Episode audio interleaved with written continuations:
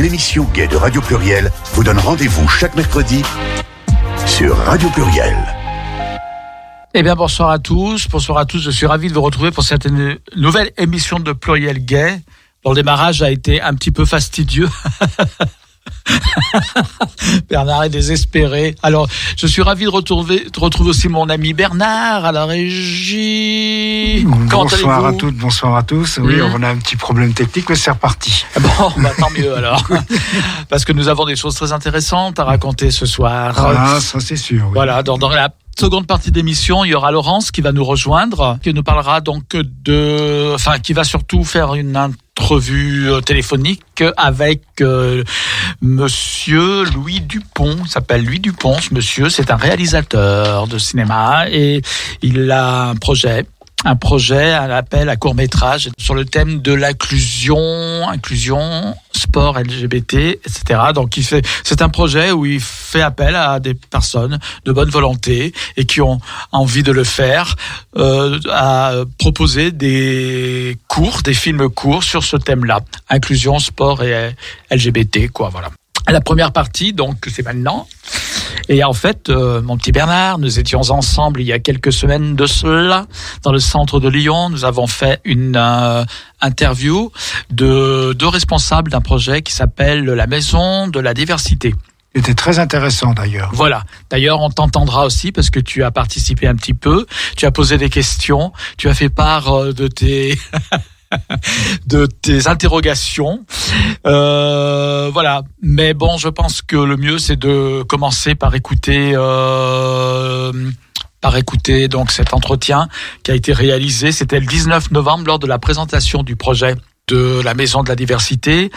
Euh, on rappellera quand même qu'aujourd'hui c'est le 1er décembre, alors on fait pas d'émission spécifique sur le VIH, mais on verra que dans la l'interview de tout à l'heure, il est évoqué justement, euh, le VIH est évoqué à travers donc le prisme des personnes âgées, parce que, euh, comme nous le rappelle un des interlocuteurs, dans la décennie qui arrive, 50 euh, 000 personnes auront le VIH voilà, je vais y arriver. Je, je, vais, je, vais, tout remettre à plat et puis je vais dire les choses correctement.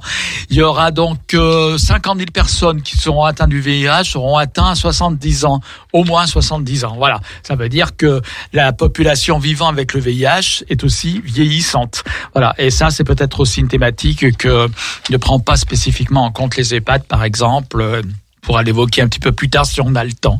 Voilà, donc ce soir il y a un rassemblement donc lié euh, au 1er décembre et puis euh, et puis euh, nous on va écouter maintenant donc les entretiens réalisés à la avec les responsables donc de l'association les audacieux et les audacieuses en lien donc avec ce projet de la maison de la diversité à Lyon. Voilà, on va y arriver, c'est parti. Bonsoir à toutes et à tous, euh, je m'appelle euh, Stéphane Sauvé, je suis le fondateur de l'association Les Audacieuses et les Audacieux et euh, du projet Maison de la Diversité. Ce soir, donc, on est dans un bar du centre-ville. Bernard m'a rejoint d'ailleurs. Merci Bernard de ta présence. La maison de la diversité, quand ça s'adresse à des seniors LGBT, on va dire que les gens vont faire un raccourci et le font très certainement. C'est une maison de retraite pour. Euh, c'est une maison de retraite pour les vieux LGBT, quoi. Alors on aurait tendance à, avoir envie de donner cette réponse-là parce que effectivement, euh, moi je suis euh, ancien directeur d'EHPAD, donc d'établissement d'hébergement pour personnes âgées dépendantes, et du coup, comme je dis, tiens, je crée un habitat collectif participatif pour seniors LGBT, bah, le résumé euh, euh, assez rapide de dire ah il veut faire un EHPAD LGBT. Bah non, je veux pas faire un EHPAD LGBT parce que c'est pas un établissement recevant du public médicalisé. La maison de la diversité, tout simplement, c'est un habitat participatif, un immeuble dans lequel chacun va retrouver son logement, euh, ainsi que des parties communes pour pouvoir retrouver euh, des moments de, de, convivialité et partager euh, des temps ensemble. Cette maison, on la veut autogérer aussi, donc c'est-à-dire que les gens qui vont euh, habiter cette maison euh, vont prendre un engagement auprès du collectif, donner un temps pour tous pour que cette maison soit justement autogérée. Et c'est basé sur un projet d'entraide et de solidarité entre seniors pour prendre soin les uns des autres et pour garantir les meilleures conditions du bien vieillir. Donc c'est-à-dire que le collectif va avoir un rôle à jouer euh, justement pour bah, se donner les meilleures chances d'un bon vieillissement sans passer par la case EHPAD parce que on sait que euh, vieillir à domicile c'est possible en s'organisant euh, avec de l'aide à domicile, des soins à domicile ou de, euh, du, du, HAD, de l'hospitalisation à domicile. Mais en fait, la maison de la diversité, c'est avant tout euh, une expérience de vie euh, en collectivité, même si chacun a ses parties communes. C'est pas une colocation. Euh, et pour nos auditeurs et nos auditrices qui auraient lu les chroniques de San Francisco, bah, c'est un peu les chroniques de San Francisco, mais avec Barbary Lane, merci, avec Madame Madrigal, euh, mais avec l'idée, euh, par rapport à, ce projet, à, cette fiction-là, c'est de prendre soin les uns des autres dans le vieillissement. C'est-à-dire que bah, s'il y a un des voisins qui est euh, mon voisin qui habite juste à côté de chez moi, bah, il est pas bien, bah, c'est l'opportunité de dire, bah, moi je fais, j'ai fait mon repas, je vais le partager avec lui, je vais chercher les médicaments. Si ça se complique, bah, on fait, on va lui chercher une aide à domicile, etc., etc. Mais le but du jeu, comme le public accueilli est censé théoriquement être plus isolé que la population euh, hétéro, c'est-à-dire que ben, on recrée ce lien social et on sait que l'absence de lien social est un facteur aggravant de la perte d'autonomie. Donc le pari, c'est de dire que de vivre en collectivité permet de mieux vieillir.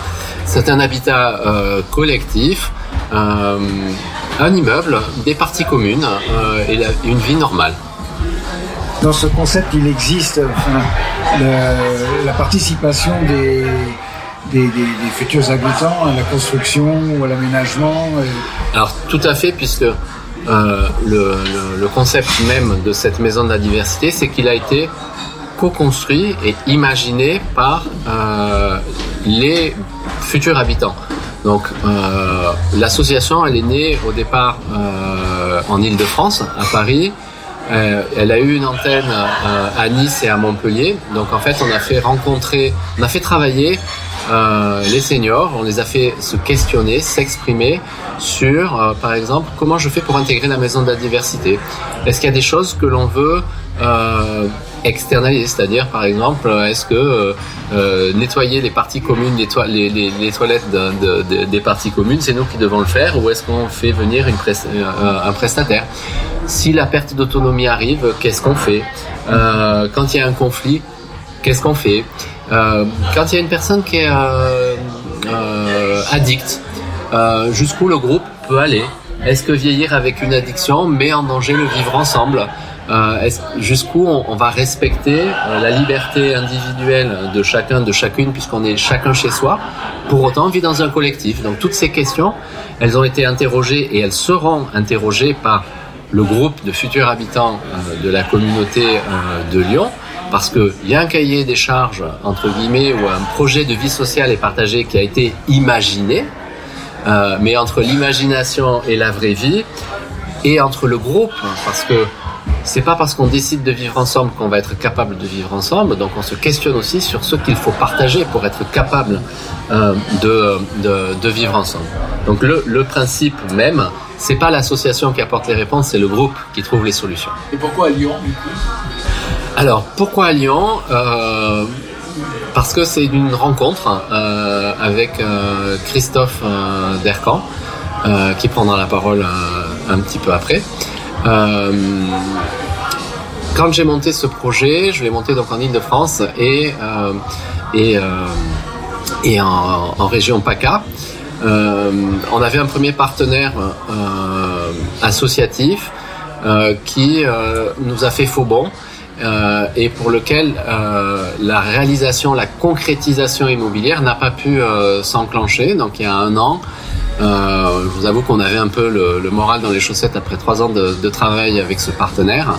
Et, euh, et euh, bah, d'une défaite, on a, on a été résilient. On a trouvé un autre partenaire, donc euh, Croix-Rouge Croix -Rouge Habitat, euh, qui nous propose de faire un, un partenariat, un déploiement national de ce concept de, de maison de la diversité. Et on cherchait idéalement à Paris, en, Ile-de-France et à Nice, où on avait une communauté de seniors avec, avec laquelle on avait co-construit donc ce projet de vie sociale et partagée. L'attention immobilière étant forte sur ces deux territoires, notre partenaire a fait euh, bon et je rencontre donc euh, Christophe qui, euh, ancien élu, avait un très bon réseau euh, politique et de très bonnes, relations avec les élus en place. Et ben, on les a rencontrés, ils nous ont dit c'est un projet innovant, on a envie. donc ils nous ont fait une proposition d'un lieu qu'on a décliné. la première parce que ne correspondons pas à notre cahier des charges parce que forcément les audacieux, les audacieuses sont des seniors comme tous les seniors. Euh, bah, ils ont un besoin d'accès aux soins, d'accès au transport en commun, d'accès à la culture, d'accès aux services de proximité, comme tout un chacun. Pour autant, ils ont aussi un besoin de se sentir en sécurité. Donc, bah, il y a des territoires sur lesquels la sécurité du public LGBT nous a semblé plus ou moins euh, compromise. Donc la première, euh, l'environnement, euh, comme vous avez proposé, n'a pas fonctionné. On a un deuxième sur lequel on est en train donc euh, là de d'avancer à, à, marche forcée, mais je laisserai le plaisir à, à Christophe d'en dire un peu plus sur le sur le projet lyonnais. Et donc l'histoire, elle s'écrit un petit peu à l'envers. Elle s'écrit en disant ben on a trouvé un lieu, on n'avait pas la communauté de seniors, donc euh, aujourd'hui c'est pour ça qu'on a fait euh, cette réunion publique euh, pour ben, informer de ce que l'association fait au-delà de, du projet Maison de la diversité, qui s'adresse à celles et ceux qui ont envie de vivre une expérience de vie partagée et collective. Pour celles et ceux qui voudraient rester dans un environnement hétéronormé on travaille euh, aussi sur euh, la formation et la sensibilisation des établissements médico-sociaux pour rendre ces lieux de vie euh, beaucoup plus inclusifs. Mais notre association aussi porte des activités pour relier, pour recréer du lien social et des activités de convivialité avec des partenaires associatifs qui existent. On réinvente rien, hein. chacun a sa légitimité pour proposer des randonnées. On va pas créer les audacieux vont pas faire une une, rando alors qu'il y a une association qui fait qui fait ça ici et qui le fait très bien. Et on a aussi un, une, un pôle d'activité sur des ateliers de prévention de la perte d'autonomie, c'est-à-dire que tous les seniors se posent la question de comment je, quelles sont les conditions qui me permettent de mieux vieillir et comme tous les seniors, ils se posent des questions sur l'adaptation de leur logement, sur leur nutrition, sur leur activité euh, sportive, sur leur sommeil. Et après, il y a des spécificités aussi, par exemple, vieillir sous hormonothérapie, euh, vieillir avec le VIH. Donc je crois que ce soir, euh, on est euh, à l'aube d'une journée euh, de, du mois de décembre qui est importante pour la communauté aussi euh, des personnes atteintes par le VIH.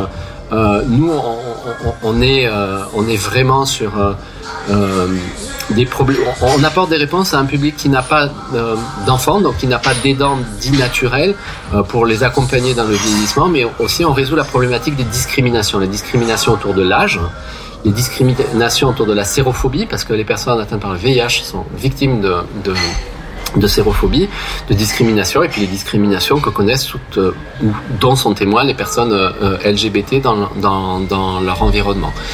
Et euh, sur ce public aussi de personnes séropositives. Aujourd'hui en France, on a à peu près 160 000 personnes séropositives. En 2030, on aura à peu près 230 000 personnes séropositives. On aura plus de 50 000 personnes âgées de plus de 70 ans. Donc ces personnes-là, c'est la double peine, moi la triple peine. Ils sont vieux, ils sont LGBT, ils sont séropositifs, donc trois fois plus de raisons d'avoir peur, de d'affirmer euh, et de, rester euh, la personne qu'ils sont. Euh, et pour ça, c'est notre combat au quotidien que de créer ces conditions justement du bien vieillir, tout en laissant le choix à la personne d'aller vers soit une maison de la diversité, donc un environnement qui assume sa composante LGBT, et on va dire que c'est LGBT normé, mais hétéro-inclusif, c'est-à-dire que on voudrait réserver 70% des logements euh, pour les seniors LGBT parce que bah, la problématique qu'on adresse, c'est cet isolement social renforcé avec des discriminations euh, protéiformes. Pour autant, euh, pour celles et ceux euh, LGBT qui se disent, mais moi je me retrouve pas dans le projet de vie en collectif, dans l'entraide et la solidarité, et que je préfère euh, aller dans un établissement, une structure médico-sociale, ben là on a des réponses par la formation pour rendre ces structures plus inclusives aux personnes LGBT. Donc notre fer de lance, c'est de se dire, il faut que la personne LGBT vieillissante puisse choisir euh, son environnement. Au départ, euh, c'était donc une association, c'est ça Oui. Une association qui a été créée autour de ce projet.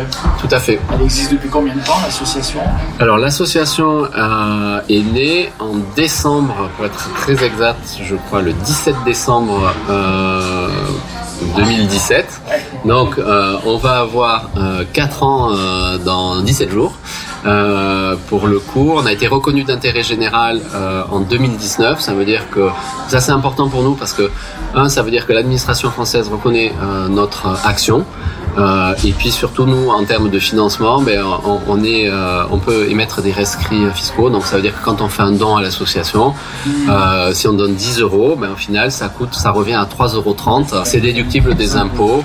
donc ça c'est aussi précieux et je pense que euh, bah, la communauté aussi doit prendre soin de ses futurs vieux ou de ses vieux actuels parce que la communauté jeune sera un jour elle-même euh, euh, vieille. On l'oublie.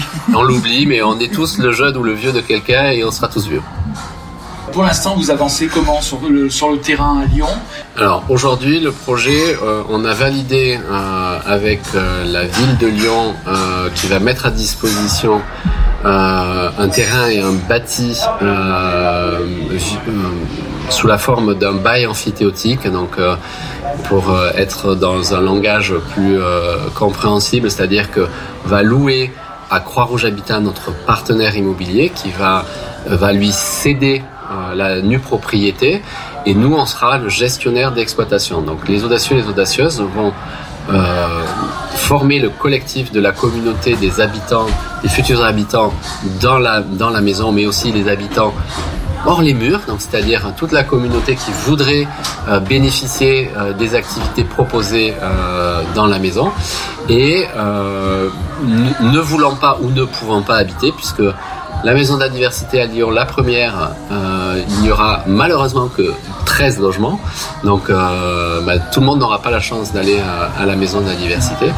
Euh, mais pour autant, on pourra bénéficier euh, dans la journée de, les, toutes ces activités. Donc s'il y a un apéro débat ou s'il y a un ciné débat et que j'habite pas à la maison de la diversité, ben, bien sûr je pourrais venir. Ou si on fait un atelier d'entraide informatique aussi. Donc pour répondre plus concrètement à, la question, donc le foncier a été identifié, il va être cédé sous la forme d'un bail amphithéotique de 65 ans à la à la à Croix-Rouge à Croix-Rouge Habitat euh, qui prend en charge la construction et réhabilitation euh, du de l'immeuble puisqu'on va déconstruire. C'est un bâti existant. C'est un bâti existant, par contre qui est en très mauvais état et euh, qui nécessite euh, une. On a choisi de faire une démolition pour optimiser le nombre de places et surtout pour pouvoir mettre un, ascenseur permettant euh, un accès à toute personne à, mobilité réduite. Et la problématique dans le vieillissement de l'accessibilité et forcément ne concerne pas tous les seniors parce qu'il faut aussi combattre un tabou que vieillir est synonyme euh, de passage, de perte d'autonomie, voire de démence et d'EHPAD, de, non, tout le monde ne devient pas dépendant. Ça ne concerne que 10 à, à, à 15% de la population. Donc ça veut dire que tous les autres ne sont pas concernés par la perte d'autonomie. Donc ça aussi, il faut, il faut, faut le rappeler euh, parce que... Euh, et c'est pour ça encore, je reviens sur la. C'est pas un EHPAD. Un EHPAD dédié aux seniors LGBT, ça aurait été Alors, c'est le choix qu'a fait Madrid, par exemple. Alors, je sais pas si, je pense pas qu'il y ait de bonnes ou de mauvaises euh, euh, réponses. Moi, dans la mesure où on se préoccupe du bien vieillir de la population LGBT, quelle qu'en soit la forme, ça fait avancer, euh, ça fait avancer le débat et les réponses. Donc, un EHPAD, ça peut avoir un sens. Nous, on n'a pas estimé que c'était euh, la réponse prioritaire à mettre en place. C'est euh, aussi à mettre en place. C'est beaucoup plus Et on ne décide pas en France. Je peux vous le dire en tant qu'ancien directeur d'EHPad. ouais. Je dis pas tiens j'achète cet immeuble et je fais un EHPAD. oui. Non, c'est l'agence régionale de santé qui fait sur le territoire un audit en disant là il y a trop de places d'EHPAD, là il n'y a pas assez de, de capacité d'accueil, euh, donc va faire un appel à projet. Tous les gens vont se positionner en disant ben voilà moi j'ai ce projet, là, quel est celui qui séduit le plus l'agence régionale de santé et le département ou la métropole? Et voilà. Et donc c'est soumis à de la législation, c'est très compliqué, etc. donc nous on a décidé de pas faire ça et vraiment être dans de l'habitat groupé. Les maisons de retraite il y a 40 ans c'était ben, quand on était vieux, quand on perdait son conjoint, sa femme, son, son, compagnon de vie, mais c'était un lieu où euh, ben, on recréait du lien social, où on tapait le carton et on était en pleine forme et on y restait 10 ans, 15 ans, 20 ans. Euh, aujourd'hui, ce qu'on appelait maison de retraite, avant qu'on parle d'EHPAD, parce qu'avant les, les, les, cas de maltraitance en EHPAD, personne ne savait ce qu'était un EHPAD. Et donc euh, avec l'EHPAD bashing qu'il y a eu depuis 3-4 euh, ans, euh, le mot est rentré bien dans les consciences des gens et du coup on a abandonné le, le mot maison de retraite qui à mon sens c'est quand même un peu plus... Bon, c'est le moment où je suis, un, où je suis retraité, où je, voilà. Bon, on, on, va avoir des établissements médico-sociaux qui vont être euh, différenciés en fonction de la du niveau de perte d'autonomie de la personne. Mm. C'est-à-dire que si vous êtes faiblement dépendant ou autonome, vous avez des résidences autonomie mm. euh, qui sont assez souvent euh, du domaine public, donc portées souvent par euh, les centres communaux d'action sociale des villes. Ça c'est public. Ça c'est plutôt public. Vous avez l'équivalent dans le monde privé lucratif ou privé associatif qui s'appelle les résidences-services. Mm. Donc là, c'est-à-dire que vous avez des activités qui sont proposées et là on a plutôt affaire à des clients, des seniors qui ont des services qui sont proposés et, euh, euh où vous avez un, une proposition d'activité. Là où, dans un habitat participatif ou un habitat inclusif comme la maison de la diversité, c'est le collectif qui va dire ben non, nous on partage quoi? On partage euh, la passion de la musique. On a envie de monter une chorale. Mais pour autant, si on a que des gens qui sont averses à la, musique dans une résidence-service et qu'on a un atelier choral, il y aura personne parce que c'est pas ce qu'attendent les gens. Donc ça, c'est vraiment résidence autonomie, résidence service, donc privé à but lucratif ou privé associatif. Et après, quand vous êtes dépendant, maintenant, vous avez les EHPAD, donc établissement d'hébergement pour personnes âgées dépendantes.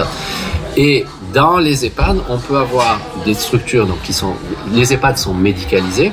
Par contre, avec le plan Alzheimer de 2012, on a eu la création d'unités renforcées, d'unités d'hébergement renforcées, donc UHR ou des PASA, des pôles d'activité et de soins adaptés pour prendre en charge les personnes atteintes de maladies neurodégénératives, les troubles du comportement légers pour les PASA et sévères pour les unités euh, de, vie. Et avant, on parlait aussi de Cantou. Donc là, c'était des petites unités de vie. Donc là, on était 10, 12, 14, pas beaucoup plus. C'est vrai qu'aujourd'hui, les EHPAD, c'est en général minimum 80 euh, logements euh, jusqu'à euh, jusqu'à 120, jusqu'à 200 pour. Mais là, on est dans, dans, un, dans une problématique de modèle économique. Là où les audacieux, comme tous les porteurs de projets euh, d'habitat inclusif ont un rôle à jouer au niveau des politiques publiques pour justement tordre les modèles euh, en disant il y a deux options aujourd'hui le maintien à domicile coûte que coûte et après les pannes. Bon, mais quand vous êtes seul, isolé dans un appartement qui n'est pas compatible, qui n'est pas adapté à votre vieillissement, ben, les conditions ne sont pas réunies pour bien vieillir. Et si vous êtes isolé, on sait que l'absence de lien social est un facteur aggravant de la perte d'autonomie. Et quand vous n'êtes pas quand vous n'avez pas envie, parce que personne n'a envie d'avoir la maladie d'Alzheimer ou une maladie neurodégénérative, quand l'EHPAD n'est pas euh, une nécessité, ben on n'a pas d'alternative au milieu. Donc là, l'habitat alternatif, l'habitat inclusif, la maison de la diversité, c'est justement une innovation pour répondre euh, à un besoin, euh, à un besoin euh,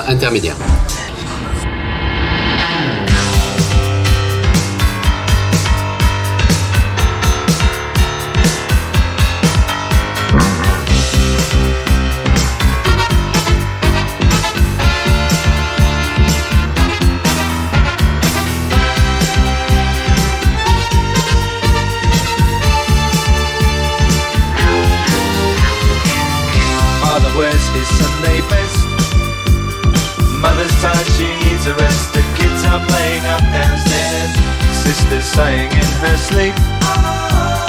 Brother's got a date to keep, he can't hang around. Our house in the middle of our street. Our house in the middle of our. Our has a crowd. There's always something happening, and it's usually quite loud. Our mum she's so house proud. Nothing ever slows her down, and a mess is not allowed. Our house in the middle of our street. Our house in the middle of our our house in the middle of our street. Someone tells you that you've got to in the middle of our Father gets up late for work. Mother has to iron his shirt. Then she sends the kids to school. Sees them off with a small kiss. She's the one they're going to miss in lots of ways.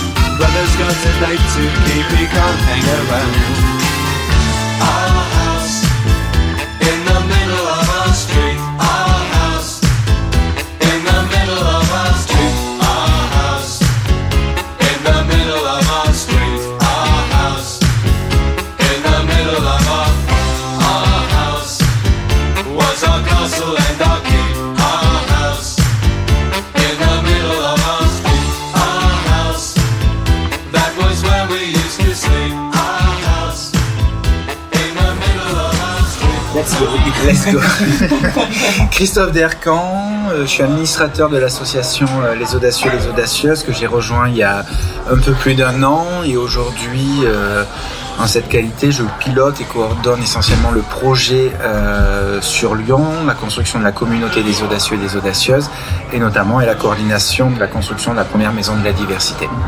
Vous êtes élu euh, ou ancien élu de la ville de Lyon, je crois. Je suis un ancien élu du 4e arrondissement en charge des personnes âgées, également élu à la métropole de Lyon. Euh, donc c'est vrai que c'était une délégation que moi j'avais choisie euh, et j'avais notamment beaucoup œuvré sur la lutte contre l'isolement des personnes âgées, un dossier qui me, qui me touche, en tout cas des personnes qui vont toucher. Il y avait beaucoup de choses à faire. C'est un lieu où on pouvait faire de l'innovation, tout repenser pour pouvoir casser les codes. Dans ce cadre-là, donc j'ai rencontré Philippe Albanel, qui a permis la naissance de chez Daddy, donc café intergénérationnel. Et lorsque j'ai évoqué à, à Philippe l'idée d'un d'un projet qui me trottait dans la tête, parce que de, de visiter des EHPAD, euh, des résidences autonomie service, je me suis posé la question, mais où tu veux vieillir? Donc je suis gay, euh, sans enfant, et donc à un moment donné, je me suis dit, mais c'est pas possible, c'est pas un lieu où tu veux finir ta vie, ou en tout cas euh, faire cette partie-là de ta vie. J'en ai parlé à Philippe Albanel qui m'a dit, ne repars pas d'une feuille blanche, je vais te présenter à Stéphane Sauvé. Euh, vous verrez, il a le même projet que toi, il a lancé et ça pourrait matcher. Ça a matché. Et j'ai proposé à Stéphane de venir euh, l'an dernier, le 1er octobre. J'ai dit, je vais construire un programme. Donc on a rencontré la métropole et surtout Alexandre Chevalier, à qui j'avais présenté... euh, Que nous saluons, que nous connaissons. voilà, Alexandre Chevalier qui connaît très bien en plus tous ces sujets. En Mm, fait. bah oui. Euh, donc, euh, pour l'anecdote, lorsqu'on a rencontré Alexandre avec Stéphane, euh, Stéphane voulait présenter l'association, le pitch, le pourquoi du bien vieillir des seniors LGBT. Alexandre Chevalier lui a dit Bon, mais c'est bon, je connais, euh, passons aux choses concrètes. Et les choses concrètes ont été que, euh, a priori, il m'a fallu 15 minutes pour convaincre Alexandre Chevalier euh, ben, d'accompagner, de soutenir le projet de Maison de la Diversité. C'est comme ça que, que ce projet a atterri à Lyon avec la proposition d'un foncier. L'histoire a un peu changé. euh, donc ici, contrairement à Paris, Nice, Stéphane a dû en parler, hein, donc où il y avait la communauté mais pas le foncier, mais nous on nous a proposé le foncier et maintenant mon rôle accompagné de Marie et d'autres bénévoles, puisqu'on a constitué l'équipe de bénévoles, c'est de créer la communauté des audacieux, celles et ceux qui ont bénéficié ben, euh, des temps de convivialité, du euh, des ateliers de prévention, mais surtout ben, la future communauté d'habitants euh, de cette maison qui devrait voir le jour euh, en décembre 2024. Est-ce que les seniors LGBT sont des personnes plus isolées encore que la majorité des autres seniors? Aujourd'hui, je vais pas dire s'ils sont plus isolés ou pas, mais par contre, ils ont des besoins spécifiques, des besoins différents et euh, une attention euh, particulière à avoir au regard de leur histoire. Surtout la génération de seniors aujourd'hui qui ont plus de 65 ans sont des seniors qui ont connu euh, la pénalisation de l'homosexualité, sont des seniors qui ont connu la discrimination, des coming out compliqués pour certains qui n'ont pas fait de coming out. Moi, dans, dans le cadre de ma délégation, j'ai été amené à rencontrer des seniors LGBT qui sont venus me voir, qui m'ont dit Ah, Christophe, quelle chance que tu as, que c'est beau de te voir épanoui avec ton compagnon, comme j'aurais aimé avoir ton âge euh, aujourd'hui. Mais surtout, ne le dis pas Francine. Surtout, ne le dis pas Colette. Donc, ils sont homosexuels, ils sont venus vers moi me le dire, mais ils n'ont pas fait leur coming out auprès de leur entourage. Ce sont des, des seniors qui ont connu les années SIDA, des années difficiles, avec la mort, la perte de proches, la maladie. Pour beaucoup, on leur a annoncé qu'ils allaient mourir d'ailleurs, donc ils ont tout arrêté. Aujourd'hui, se retrouvent dans un, isolement social parce qu'ils ne se sont pas construits. Pas d'aidants naturels pour euh, 90% d'entre eux, donc pas forcément d'enfants. Je dis pas qu'avoir un enfant, ça va être, euh, ça va assurer derrière un accompagnement ou un aidant, mais en tout cas où il y a souvent la distance. Mais donc nécessite d'avoir euh, de par leur histoire, une attention particulière. Et aujourd'hui, ce qu'on propose, donc, c'est euh, les audacieux, les audacieuses, c'est vraiment donc d'aborder par les ateliers de prévention des temps de convivialité, leur permettre de se retrouver parce qu'ils ont une histoire commune, parce qu'ils partagent des valeurs communes. Mais attention, hein, euh, on peut, c'est ouvert aux hétéros alliés, de- que ce soit la maison, que ce soit nos activités et tout. Donc, on n'est pas obligé d'être LGBT pour pouvoir participer à ce type, à la communauté des audacieux et audacieuses, mais en tout cas des, des seniors qui partagent une même histoire, qui ont des affinités communes, qui sont leur parcours de vie et pour lesquels aussi on va être amené à proposer des ateliers de prévention où on va être dans un espace bienveillant, bien sécurisant. On a des seniors LGBT qui sont sous hormonothérapie, qui sont sous trithérapie. Ils ne peuvent pas aujourd'hui, dans les ateliers qui existent sur la nutrition, avec l'ensemble des seniors, lever la main et dire mais est-ce que qu'est-ce qui se passe avec mon traitement? Je suis sous trithérapie, je suis sous hormonothérapie. Donc ça prouve il faut que nous on propose cet espace de bienveillance où ils peuvent prendre la parole et où ils ne retournent pas au placard. Autre fait, je vous le disais, j'ai visité énormément de résidences. J'ai pas vu un senior LGBT dans un établissement euh, public ou privé, que ce soit un EHPAD ou un EHPAD. Comment ça se fait? Il n'y en a pas, alors que 10% de la population, on dit bien, est LGBT. On a beaucoup parlé du, du coming in Voilà. des personnes euh, âgées.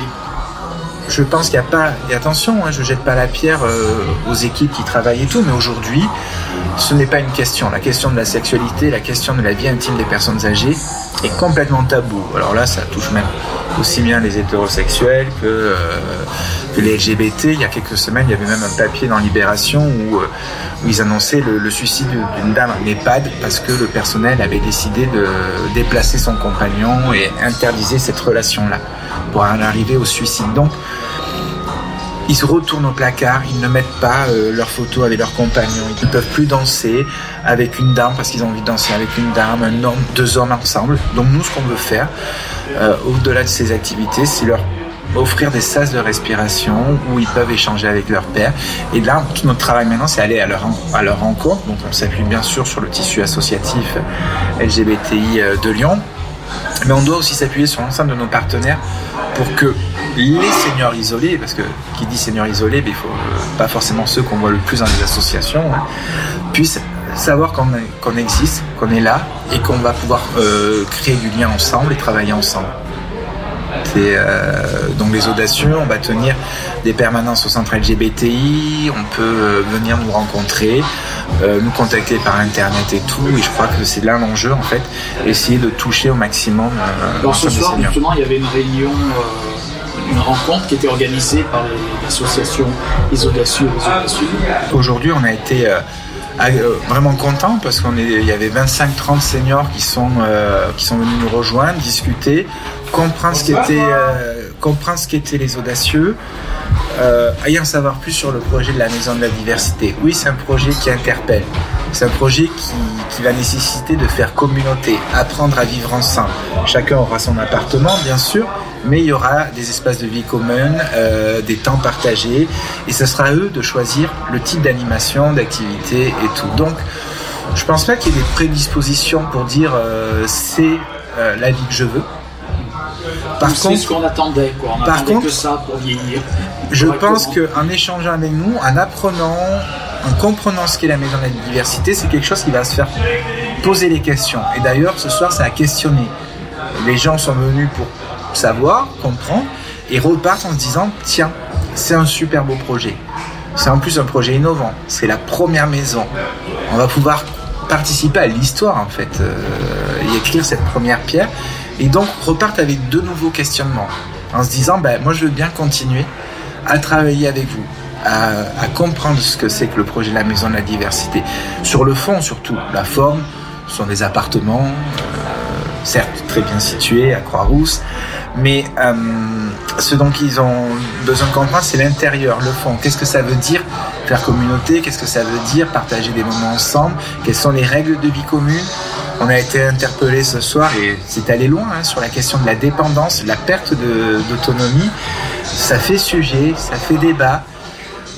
Et on a vu en 15 minutes d'échange que des interrogations, certaines personnes ont changé de discours, se sont, ont entendu les messages, se sont dit ah ben oui, tout aussi bien, c'est pas parce que je perds mon autonomie qu'on va me demander d'aller à l'EHPAD, je vais avoir des voisins, des amis, une solidarité va se mettre en place et je vais pouvoir continuer à vieillir. Oui, qu'on peut avoir des soins à domicile. Voilà. euh, Et c'est ça qui est ressorti, sont, se sont peut-être projetés en se disant mais c'est peut-être une solution pour vieillir le plus longtemps possible chez moi. Et je crois que c'est ça qui va interpeller, qui va derrière dire ouais, il y a... euh, et puis je vais pas vieillir seul, j'aurai ma vie, mais en cas de coup de blues, je vais avoir des moments partagés, réenvisagés. Donc il va falloir... Alors, on va, on va découvrir ça avec eux, hein, parce que, et on va construire cette histoire ensemble, collectivement, et on va voir où cela va nous amener. Et, euh, c'est aussi ce qui est le, l'enjeu de ce projet, et c'est ce que, ce que ça apporte comme humainement, comme c'est vraiment euh, enrichissant tout ce travail. Et on doit penser à des nouveaux dispositifs, c'est ce que nos partenaires voient. C'est vraiment un projet à la fois sur la forme, mais sur le fond, qui, est, qui fait preuve d'une forte innovation sociale. Quoi. Et pas étonnant que Lyon soit probablement la première ville à avoir dit oui à ce projet. Pas étonnant que ce projet atterrisse euh, dans le 4e arrondissement. On, on revient en fait à l'ADN de la ville de Lyon. Ah oui Le mutualisme, euh, les premiers HLM, le premier EHPAD. Donc Lyon a vu naître de, de beaux dispositifs. La maison de la diversité, c'est mieux que de maison euh, pour les seniors LGBT, par exemple. En France, on va tout de suite parler Voilà. de de ça. communautarisme, béco- ghettoisation, Personnellement. Non, parce que on l'assume, on le présente comme ça. Pourquoi Maison de la diversité? C'est déjà la diversité des gens qui va habiter qui va faire communauté. Mais aujourd'hui, c'est une maison de la diversité ouverte à tous les genres, lesbiens, gays, bi, trans, hétéros, intersexes, euh, je ne pas tous citer, mais ou qui décident des hétéros, mais ça je l'ai dit, euh, diversité de parcours, diversité d'histoire, mais qui à un moment donné ont un tronc commun de valeurs et qui se retrouvent dans ça. Maison de la diversité, c'est aussi un langage positif, justement, un affichage à un moment donné positif qui va être ouvert sur les autres, mais cette fois-ci, l'inclusion se fait de la majorité vers la minorité. Euh, on aurait pu l'appeler maison euh, la maison des fiertés, ça aurait pu être.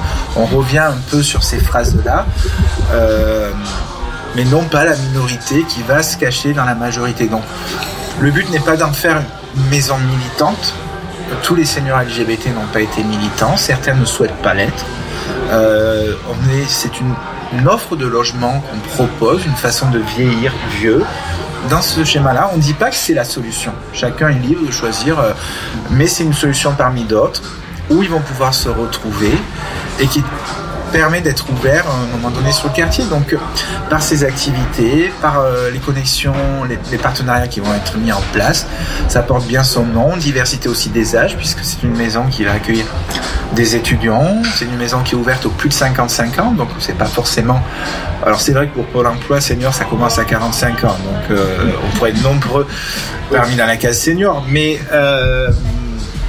voilà, c'est tout âge en fait. On est obligé à un moment donné de.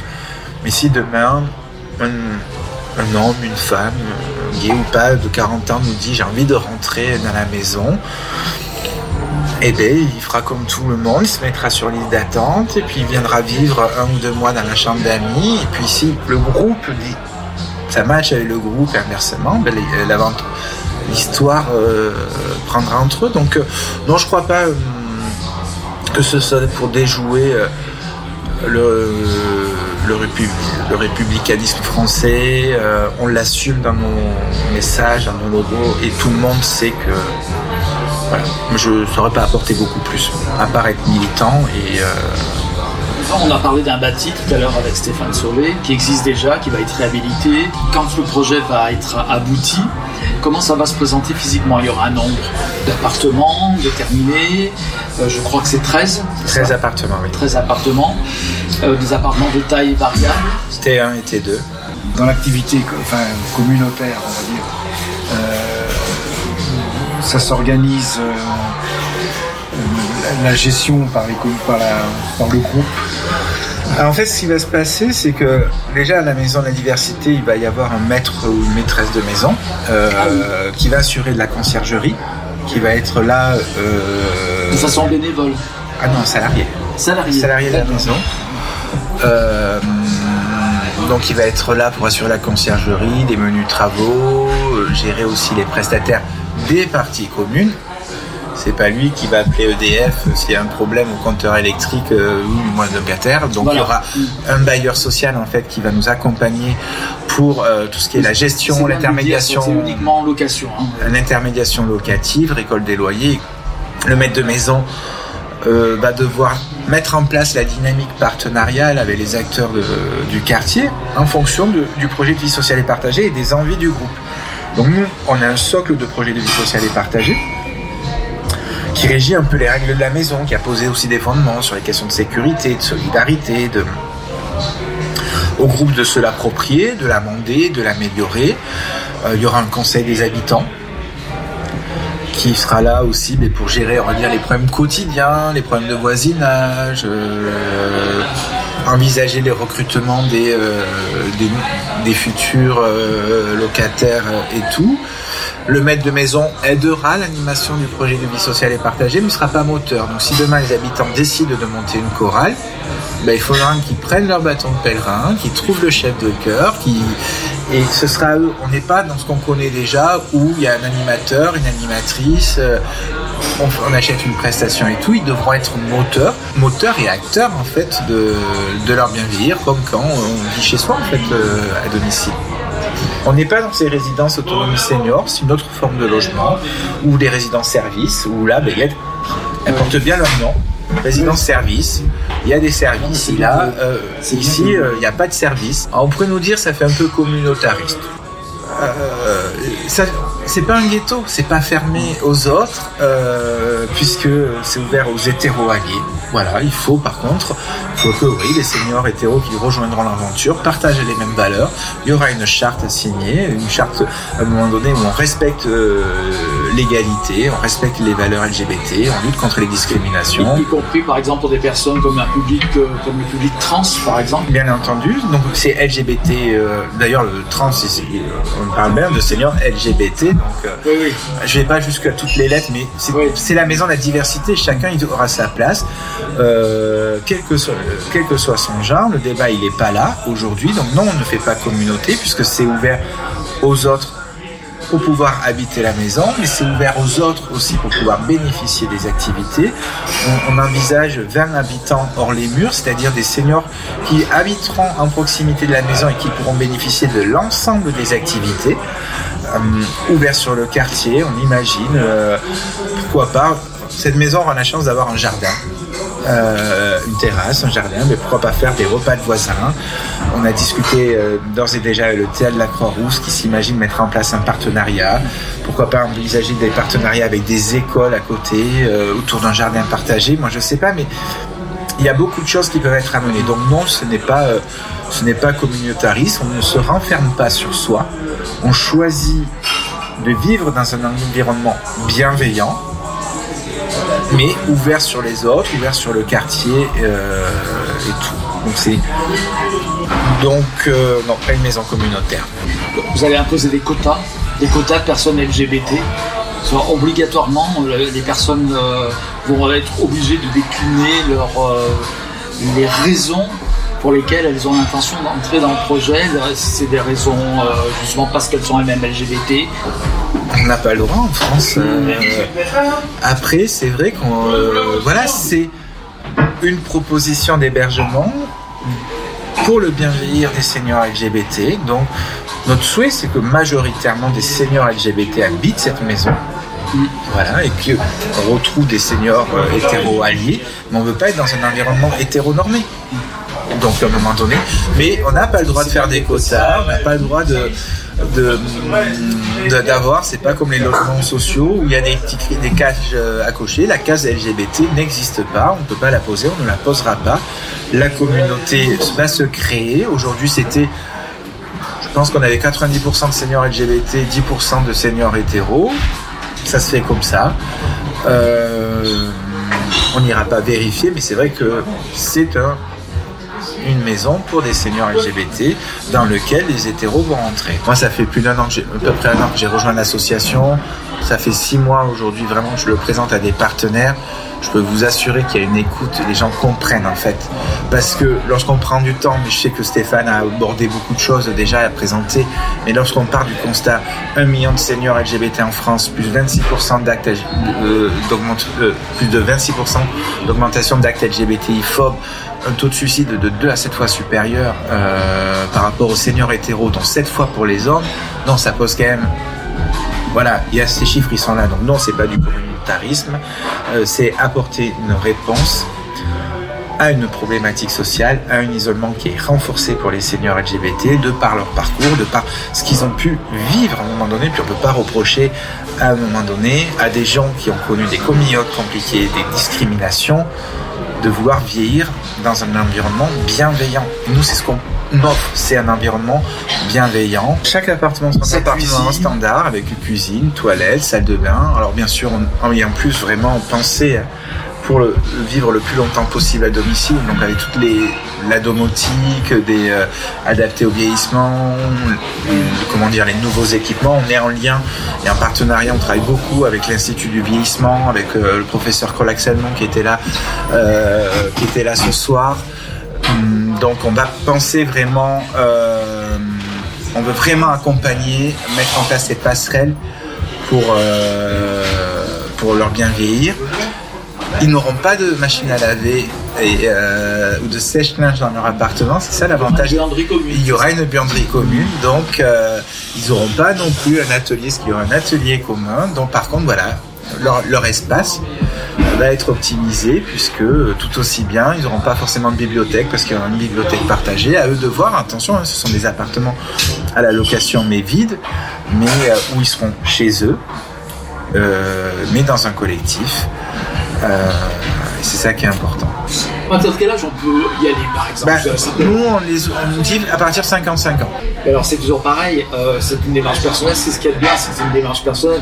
Euh, à 55 ans, beaucoup de gens ne vont pas se sentir seniors, alors c'est ce qui va être un petit peu... Bah, c'est faux, ce soir il y avait un audacieux qui nous a rejoint, qui a 54 ans Ouais. et qui souhaite habiter, rejoindre la maison. Donc à l'âge de Oui, oui. 57 ans, c'est c'est une démarche personnelle pour entrer dans un collectif. Ouais. Et inversement, Bernard, Oui. je suis trop vieux pour ça. Bah non, il n'y a pas. euh, Non, mais c'est, Euh, c'est- là je parle pour le concept parce que bon, ça demande trois ans de délai. Oui. Donc euh, je, je comprends que le garçon de ou la, dame euh, qui est de 54 ans, elle se dit dans 3 ans j'en ai un, je suis pas très loin de la retraite, etc. Moi je suis déjà plus près de la sortie, comme. Non, c'est une question, à un moment Donc, je- donné, non, non, il faudra être euh, 98 ans. autonome. Non, je sais, mais j'irai pas jusque-là non plus. mais- Tout dépend de- Je- je- du niveau d'autonomie. ouais, de- et puis, Non, on peut avoir, je vais dire n'importe quoi. J'ai du mal à me projeter sur 3 ans. Ben, il faut arriver à se projeter, à venir demain dans nos ateliers, à pouvoir faire dire commenter. Bernard, t'es pas non plus. euh, Ah non, non, moi j'ai ancêtre. 74. Oui. Mais 74, il y avait. euh, il y a, pareil, on a reçu en début de rencontre euh, 73 ans, qui avait vécu, oui, 46 ans avec le même compagnon, et qui a décidé de venir nous rejoindre et qui veut absolument vivre l'aventure. Parce que des. Et on verra, après, c'est aussi un état d'esprit. euh, Oui, oui, bien sûr. euh, on peut avoir. personnel. euh, donc c'est très personnel et le collectif peut aider à un moment donné à puiser de la force et c'est ça aussi l'intérêt de, de l'habitat partagé, c'est que, c'est que derrière, euh, on a abordé la, la perte d'autonomie ce soir, la question de la dépendance, qu'est-ce qu'on faisait après, mais vivre à plusieurs avec une solidarité de groupe et de communauté peut limiter aussi cette perte d'autonomie, la ralentir et tout. Et donc, ça a un impact positif d'un point de vue santé. Bernard aussi a soulevé la question, ça peut être aussi cher pour certaines bourses on va, les gens vont réfléchir par rapport à leur retraite, etc., etc. Alors, c'est une construction neuve, donc automatiquement, on est soumis à la règle, euh, aux règles d'urbanisme, donc 30% de logements sociaux. Euh, on va même au-delà. Et on a fait le choix, nous, il savoir, hein, c'est pareil, donc on ne veut pas faire du pur social parce que l'isolement euh, euh, est indépendant de la catégorie socio-professionnelle, l'isolement des seniors, donc ça doit être une maison qui n'exclut personne. Voilà, Euh, ni lié au genre, ni lié, euh, et encore moins lié aux finances. Et, euh, donc on va avoir tout type de logements, des logements sociaux, des logements moins sociaux, des mais on restera dans des loyers intermédiaires. Le loyer le plus fort hors charge sera de 640, autour des 640 euros à quelque chose près là. On n'en est pas arrivé à affiner encore, mais euh, nous on prend en compte aussi la problématique des retraites. On sait que euh, plus ça va aller, plus ça va être un sujet un peu tendu, les retraites euh, des seniors. Donc non, non, on fait vraiment attention à cet équilibre-là. Et c'est vrai que plus on trouvera de partenaires financiers, plus ça nous permettra aussi d'absorber et qu'il y a un impact sur le prix des loyers. Simplement euh, remercier Christophe Bercan et Stéphane Sauvet donc euh, d'avoir accepté de nous euh, présenter ce projet, Cette aventure même. cette aventure, ouais, aventure, ouais. qui, qui est plus qu'un projet, ben non, parce Ouais. qu'il est très très engagé maintenant, ça y est, tout est parti quoi. en fait. Tout est parti, c'est toute une aventure, l'aventure des audacieux, avec in fine derrière celles et ceux qui auront, seront les premiers habitants de la première maison de la diversité en France. Et euh, ouais, on peut écrire une belle page d'histoire. C'est donc c'est un beau projet. Merci de nous avoir euh, invités. Et puis euh, voilà, retrouvez-nous sur les réseaux sociaux, retrouvez-nous, euh, faites savoir. Vous avez un site internet? On a un site internet www.rainbold.fr mais on nous trouve facilement et surtout si faites-nous connaître aussi au- auprès des, des seniors que vous pouvez rencontrer c'est le bouche à oreille qui nous permettra d'apporter la meilleure réponse. Très bien, merci beaucoup. Merci.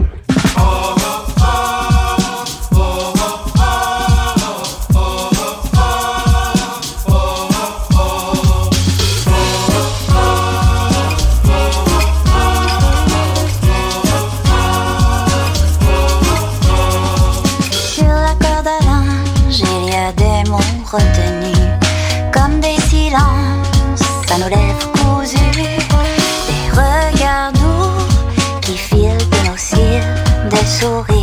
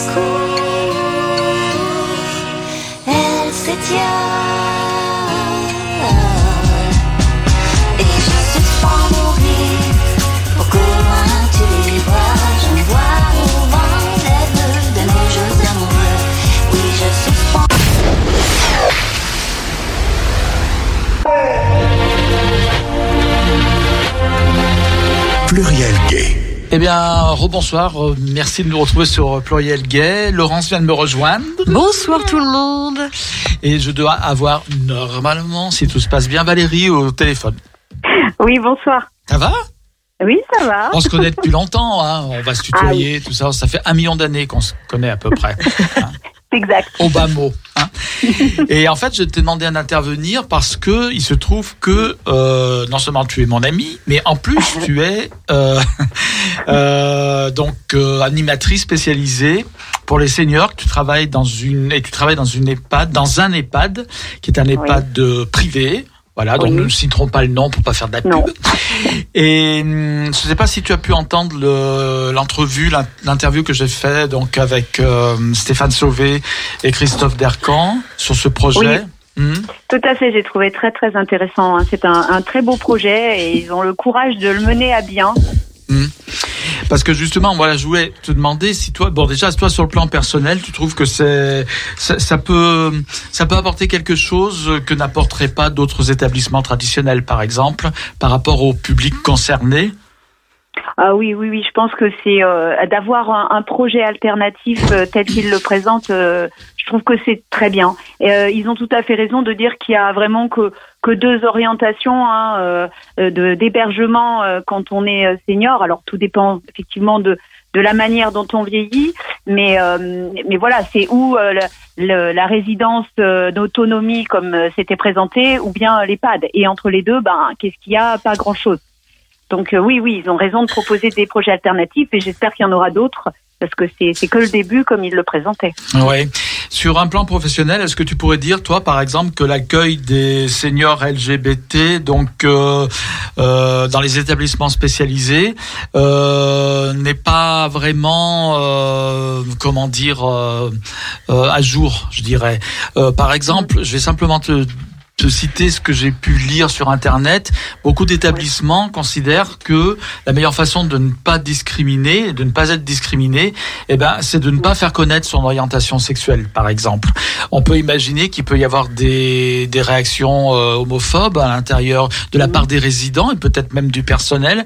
Et beaucoup de directions d'établissements disent bon, c'est pas indispensable euh, et nécessaire euh, de donner votre euh, raconter votre vie privée, euh, raconter que vous êtes gay ou lesbienne, etc.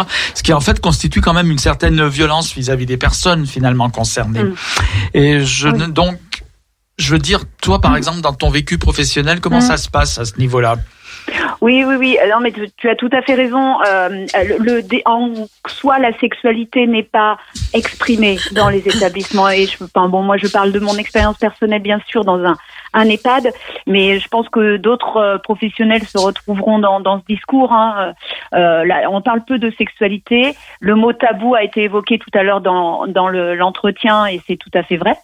Euh, voilà, les, les personnes euh, ne se positionnent pas, les personnes résidentes, euh, le personnel n'en parle pas non plus.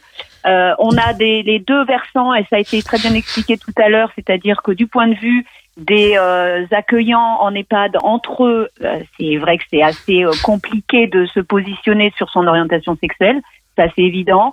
Et du point de vue des directions d'établissement, euh, c'est pas un sujet qui est abordé. Euh, Il y a aussi, euh, j'avais, j'ai lu euh, effectivement un, un article dans lequel euh, Monsieur Sauvé euh, expliquait euh, euh, la, la formation, hein, le côté formatif des personnels qui sont pas toujours euh, à même euh, d'appréhender ce, euh, l'orientation sexuelle des personnes accueillies. Euh, donc c'est ces deux versants effectivement qui sont euh, importants peut-être aussi à, à gérer et à, à voilà et peut-être que leur maison de la diversité peut amener à, à se positionner en- dans cette direction-là. Voilà. Et puis, euh, euh, oui, moi, mon expérience personnelle, c'est que j'ai été euh, confrontée à effectivement l'accueil de personnes euh, euh, LGBT, alors plus spécialement gay ou lesbienne. Euh, c'est pas forcément une position qu'elle donne. Euh, y a les deux côtés. Il y a ceux qui assument euh, complètement. Je, me- rappelle l'exemple d'un monsieur qui dont le compagnon avait euh, proposé donc son entrée en institution parce qu'il y avait une nécessité de vie et euh, il venait le voir, j'allais dire comme n'importe quel accompagnant, aidant. Euh, voilà euh, hétéro. Donc il y avait pas il y avait pas du tout et c'était plutôt euh, bien vu. Enfin il y avait pas de questionnement plus que ça. Et puis d'un autre côté il y a des personnes qui n'en parlent jamais. Euh, ça a été aussi exprimé tout à l'heure. C'est-à-dire que bah, des personnes qui qui ne, ne se positionnent pas où on pense que hein, quand je dis le on c'est le personnel c'est euh, euh, le cadre institutionnel pense que la personne a, a une, une orientation euh, gay ou lesbienne mais que voilà, cette personne n'exprime pas euh, et c'est compliqué d'aller devancer ce, ce, ce questionnement. Oui, oui, oui, tout à fait. Voilà. Est-ce que euh, il pourrait effectivement des personnes LGBT pourraient se sentir, euh, euh, comment dire, euh, le fait de le dire, euh, avoir l'impression de se sentir rejeté un petit peu, d'avoir, de craindre en tout cas de subir euh, des discriminations, par exemple, qu'elles ont pu subir déjà dans leur passé, et se retrouver finalement dans un milieu où euh, finalement assez, on va dire, hétéronormé, se retrouver peut-être en difficulté vis-à-vis de l'expression de leurs propres sentiments et devoir être obligés de faire leur euh, leur coming in, comme on disait. Ça veut dire, est-ce qu'il peut y avoir, à ton avis, une véritable de véritable préjugé du personnel, mais aussi des autres résidents vis-à-vis des, des thématiques LGBT Ah oui, complètement. Je pense que, et même, j'allais dire presque plus des autres résidents. Euh, je, je prends l'exemple euh, que j'ai actuellement euh, sur, euh, sur dans ma vie professionnelle sur mon établissement, alors qui, qui concerne une résidente dont sa petite fille lui a annoncé qu'elle était lesbienne.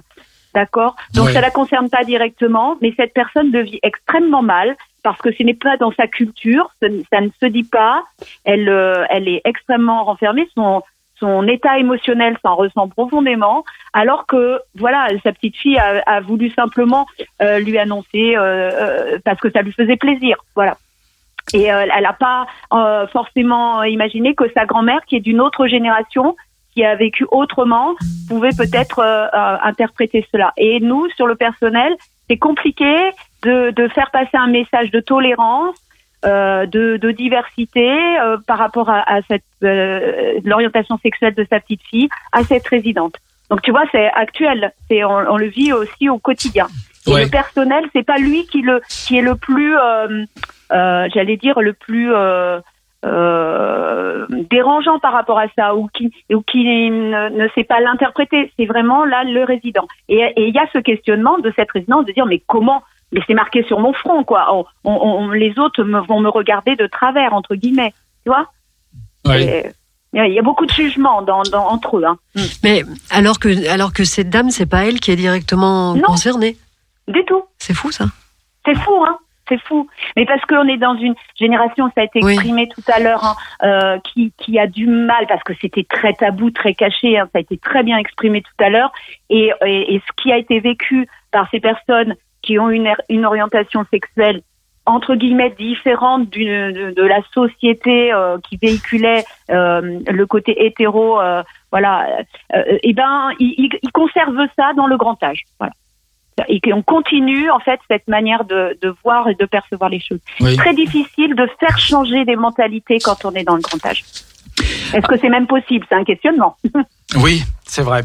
Alors, c'est vrai que bon, euh, on peut considérer que des personnes qui sont d'un certain âge ont vécu une période où, par exemple, l'homosexualité était pénalisée ou considérée comme un vice ou même comme une maladie pour certains, donc qui, ont du mal à, à- bon, à l'âge qu'ils ont atteint, à pouvoir. euh, euh, par exemple, cette personne euh, dont tu parles, Valérie, elle, elle- elle- elle pense aussi au regard des autres, en fait. Il y a ça ah aussi. oui, complètement. Hmm. Beaucoup.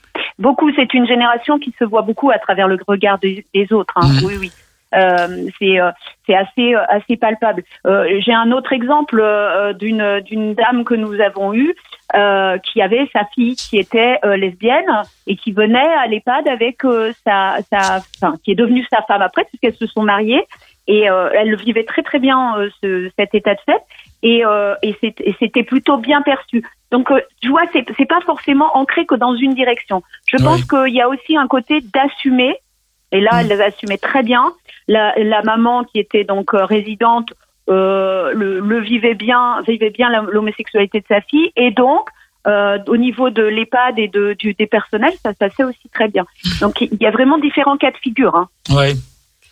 Mais on, en- on en revient toujours un peu au même. J'ai l'impression que si euh, on accepte euh, soi-même, euh, si on est homo, si on n'a pas de problème avec notre homosexualité, ou si on n'a pas de problème avec l'homosexualité de quelqu'un qui nous est proche, pour les autres, euh, ça passe. Oui, ouais, c'est ça. Hein. En fait c'est ça. Enfin, le, moi, le cas concret que, de, que- dont j'ai souvenir, c'est exactement ça. Hein. Donc euh, voilà, je, je pense que le jugement, euh, le jugement, il vient aussi de de- d'une peur, euh, certainement, une peur de de, de la méfiance hein, aussi euh, euh, qu'on peut avoir vis-à-vis de, de ce regard des autres. Voilà. Et quand il n'est pas là, et ben que qu'il y a une une forme pour assumer. euh, oui, oui, oui, ça se passe plutôt bien. Alors, un sujet connexe euh, à ce sujet-là, c'est aujourd'hui le 1er décembre, donc c'est la journée mondiale de lutte contre le VIH. Et euh, dans les maisons de- d'accueil des seniors, comme je le disais tout à l'heure, comme ça a été répété d'ailleurs dans l'entretien, euh, dans la décennie qui vient, il y aura 50 000 personnes euh, de plus de 70 ans qui seront concernées par le VIH. On sait aussi que les chiffres, euh, par exemple en 2016, j'ai trouvé ce chiffre, euh, 20% de l'ensemble des nouveaux malades avaient plus de 50 ans, c'est-à-dire que il y a encore des gens qui découvrent leur séropositivité après 50 ans. Euh, je me demandais justement si les établissements euh, professionnels d'accueil des seniors LGBT étaient euh, aussi, f- enfin oui, le personnel, enfin le personnel quoi, a été formé à cette problématique spécifique puisque c'est des personnes qui ont besoin de soins spécifiques, de médicamentation spécifique. Et on a des témoignages. Alors on ne sait pas à tort ou à raison où certains certaines personnes sont vues refuser leur dossier et sont persuadées que c'est parce qu'elles avaient euh, indiqué qu'elles étaient qu'elles étaient concernées par le VIH, par le SIDA. Hmm. Voilà. Alors là, euh, non, euh, ça, pour l'instant, c'est pas un cas que j'ai rencontré, Ouais. donc je peux pas trop m'exprimer sur le sujet. Euh, euh, ou, ou si, euh, alors la question, c'est du coup ne pas l'avoir rencontré quand même à- avec euh, beaucoup beaucoup d'années de- d'expérience euh, dans dans Ouais. puisque ça fait quand même plus de 20 ans que je travaille dans les dans ce milieu-là. Euh, Est-ce que c'est parce que ces personnes ne se présentent pas dans le cadre de l'EHPAD? Ouais. question, voilà, qui parce qu'elles n'osent pas, effectivement. Est-ce que euh, est-ce que c'est ce que tu dis, euh, Gérald, c'est-à-dire qu'elles se, elles sont refoulées entre guillemets parce que euh, il y a un traitement euh, euh, qui, qui révèle leur euh, séropositivité leur euh, euh, leur maladie. Ça peut être deux orientations effectivement, mais pour l'instant, franchement, je Ouais. n'ai jamais rencontré ce cas de figure. Mm, C'est vrai que c'est un sujet, Mm. je- Ah oui. je l'évoque parce que aujourd'hui Mm. donc c'est la journée du 1er décembre et c'est un sujet qui est intéressant euh, mm, qui- qu'il faudrait euh, effectivement aborder. Alors par rapport euh, au fait que peu de personnes séropositives sont en EHPAD, euh, j'avais lu un chiffre assez incroyable, c'est que plus de 50% des personnes vivant avec le VIH sont des personnes précaires qui vieillissent dans la précarité, en fait. Voilà, donc ça peut aussi expliquer ça, peut expliquer ceci, peut expliquer cela. Voilà. Écoute Valérie, merci, merci en tout cas de ton éclairage. Oui, je t'en prie. C'était très très intéressant d'avoir, je trouve, euh, la vie, le regard d'une professionnelle, un regard un peu extérieur, donc à ce projet de la Maison de la Diversité. Je te remercie d'avoir accepté mon invitation. Je te remercie, Gérald. Et puis embrasse tout le monde chez toi. Hein. Merci beaucoup. J'y manquerai pas. Voilà. Je vous souhaite une très bonne continuation d'émission et le sujet était vraiment très pertinent.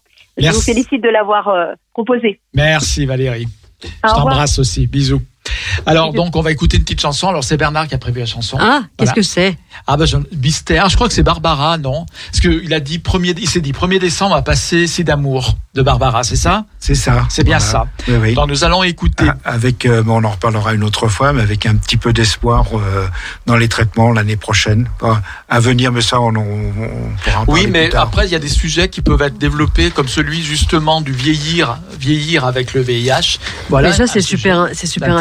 Que Oui. ce soit vieillir avec le VIH euh, en EHPAD ou hors EHPAD. Alors en EHPAD, c'est encore plus intéressant. Ouais. Ça mériterait qu'on creuse la question Oui. et qu'on lance un, un questionnement général euh, pour avoir des témoignages, c'est super intéressant. ouais. Absolument. Parce qu'en effet, comme tu disais, comme tu disais, il y a la moitié des des séropositifs euh, qui ont plus de 50 ans, c'est ça, tu disais, Ben, en fait, qui vivent dans la précarité? Oui, en fait, ce qu'il y a, c'est que plus des- dans- parmi la, les, des- découvertes de séropositivité, 20% des personnes qui découvrent leur séropositivité ont plus de Ont 50, plus de 50 ans, oui. Et dans la décennie qui arrive, euh, il y aura environ 50 000 personnes qui vivront avec le VIH, qui auront dépassé 70 ans. Parce qu'il faut savoir que des personnes ont été contaminées dans les années 80, ont survécu, on va dire, Oui. à la maladie et se, se trouvent euh, porteuses de la maladie toujours, puisqu'on sait qu'on n'en guérit pas, faut bien le rappeler. Et Mais qu'on peut vivre plus longtemps avec. On peut vivre plus longtemps avec, avec euh, ben, toute la problématique euh, Oui. VIH euh, et vieillissement. Oui, voilà. Et ça, évidemment, c'est un sujet qui sera intéressant de creuser. On aura une petite pensée pour Patrice, d'ailleurs, Patrice Berger, qui nous a quitté il y a quelques temps, qui a vécu très très longtemps avec le VIH. Bon, c'est pas le VIH, c'est pas le SIDA qui l'a emmené, mais il a vécu, euh, il fait partie de ces personnes Mmh. qui, s'il avait vécu, bah, il est décédé, il avait 70 ans, hein, notre ami de la radio, Patrice Berger, un des fondateurs de cette radio, mais il aurait donc fait partie de ces personnes de cette décennie qui, a- qui commence là, euh, qui aurait vécu avec le VIH, avec euh, en ayant, euh, en vieillissant quoi, avec Ah le oui. VIH. Voilà, donc du coup, euh, on va écouter Barbara. Barbara, et puis on, j'ai déjà un petit peu parlé en début d'émission de ce qui va se passer après. Après, Donc je te laisserai entre les mains de ton invité et vice versa. oui. Puisque là, on va parler de cinéma, ce sera un petit peu plus joyeux. On va parler de cinéma, de Oui. sport, d'inclusivité, d'inclusion. ouais, Voilà. voilà. Pour l'instant, Barbara.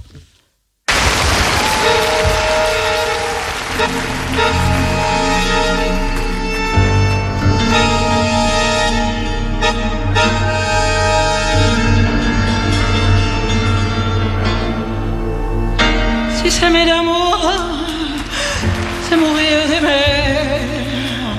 Sans mourir d'amour, amour si damné. Les damnés d'amour, à vouloir s'aimer, ils sont morts d'amour. C'est là, c'est damné. Oh, c'est là, c'est là, c'est là, danger, c'est. Oh, sida, sida, amour à mort. Oh, sida, sida, assassin recherché. Pourquoi tu nous as mis l'amour à mort? Mon amour malade, oh ma douleur d'aimer.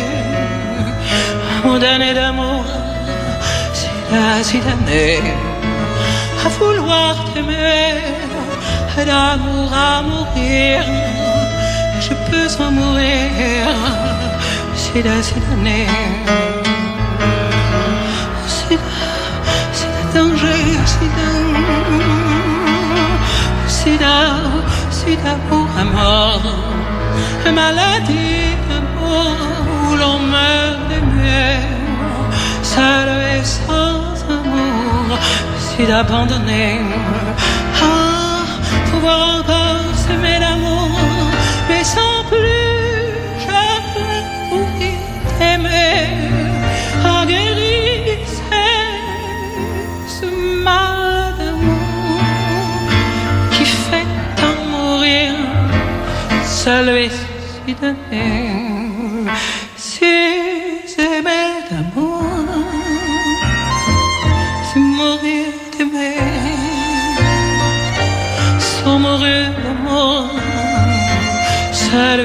si donné. Les années d'amour pour avoir aimé, ils sont morts d'amour, s'il a fasciné. Ah, oh.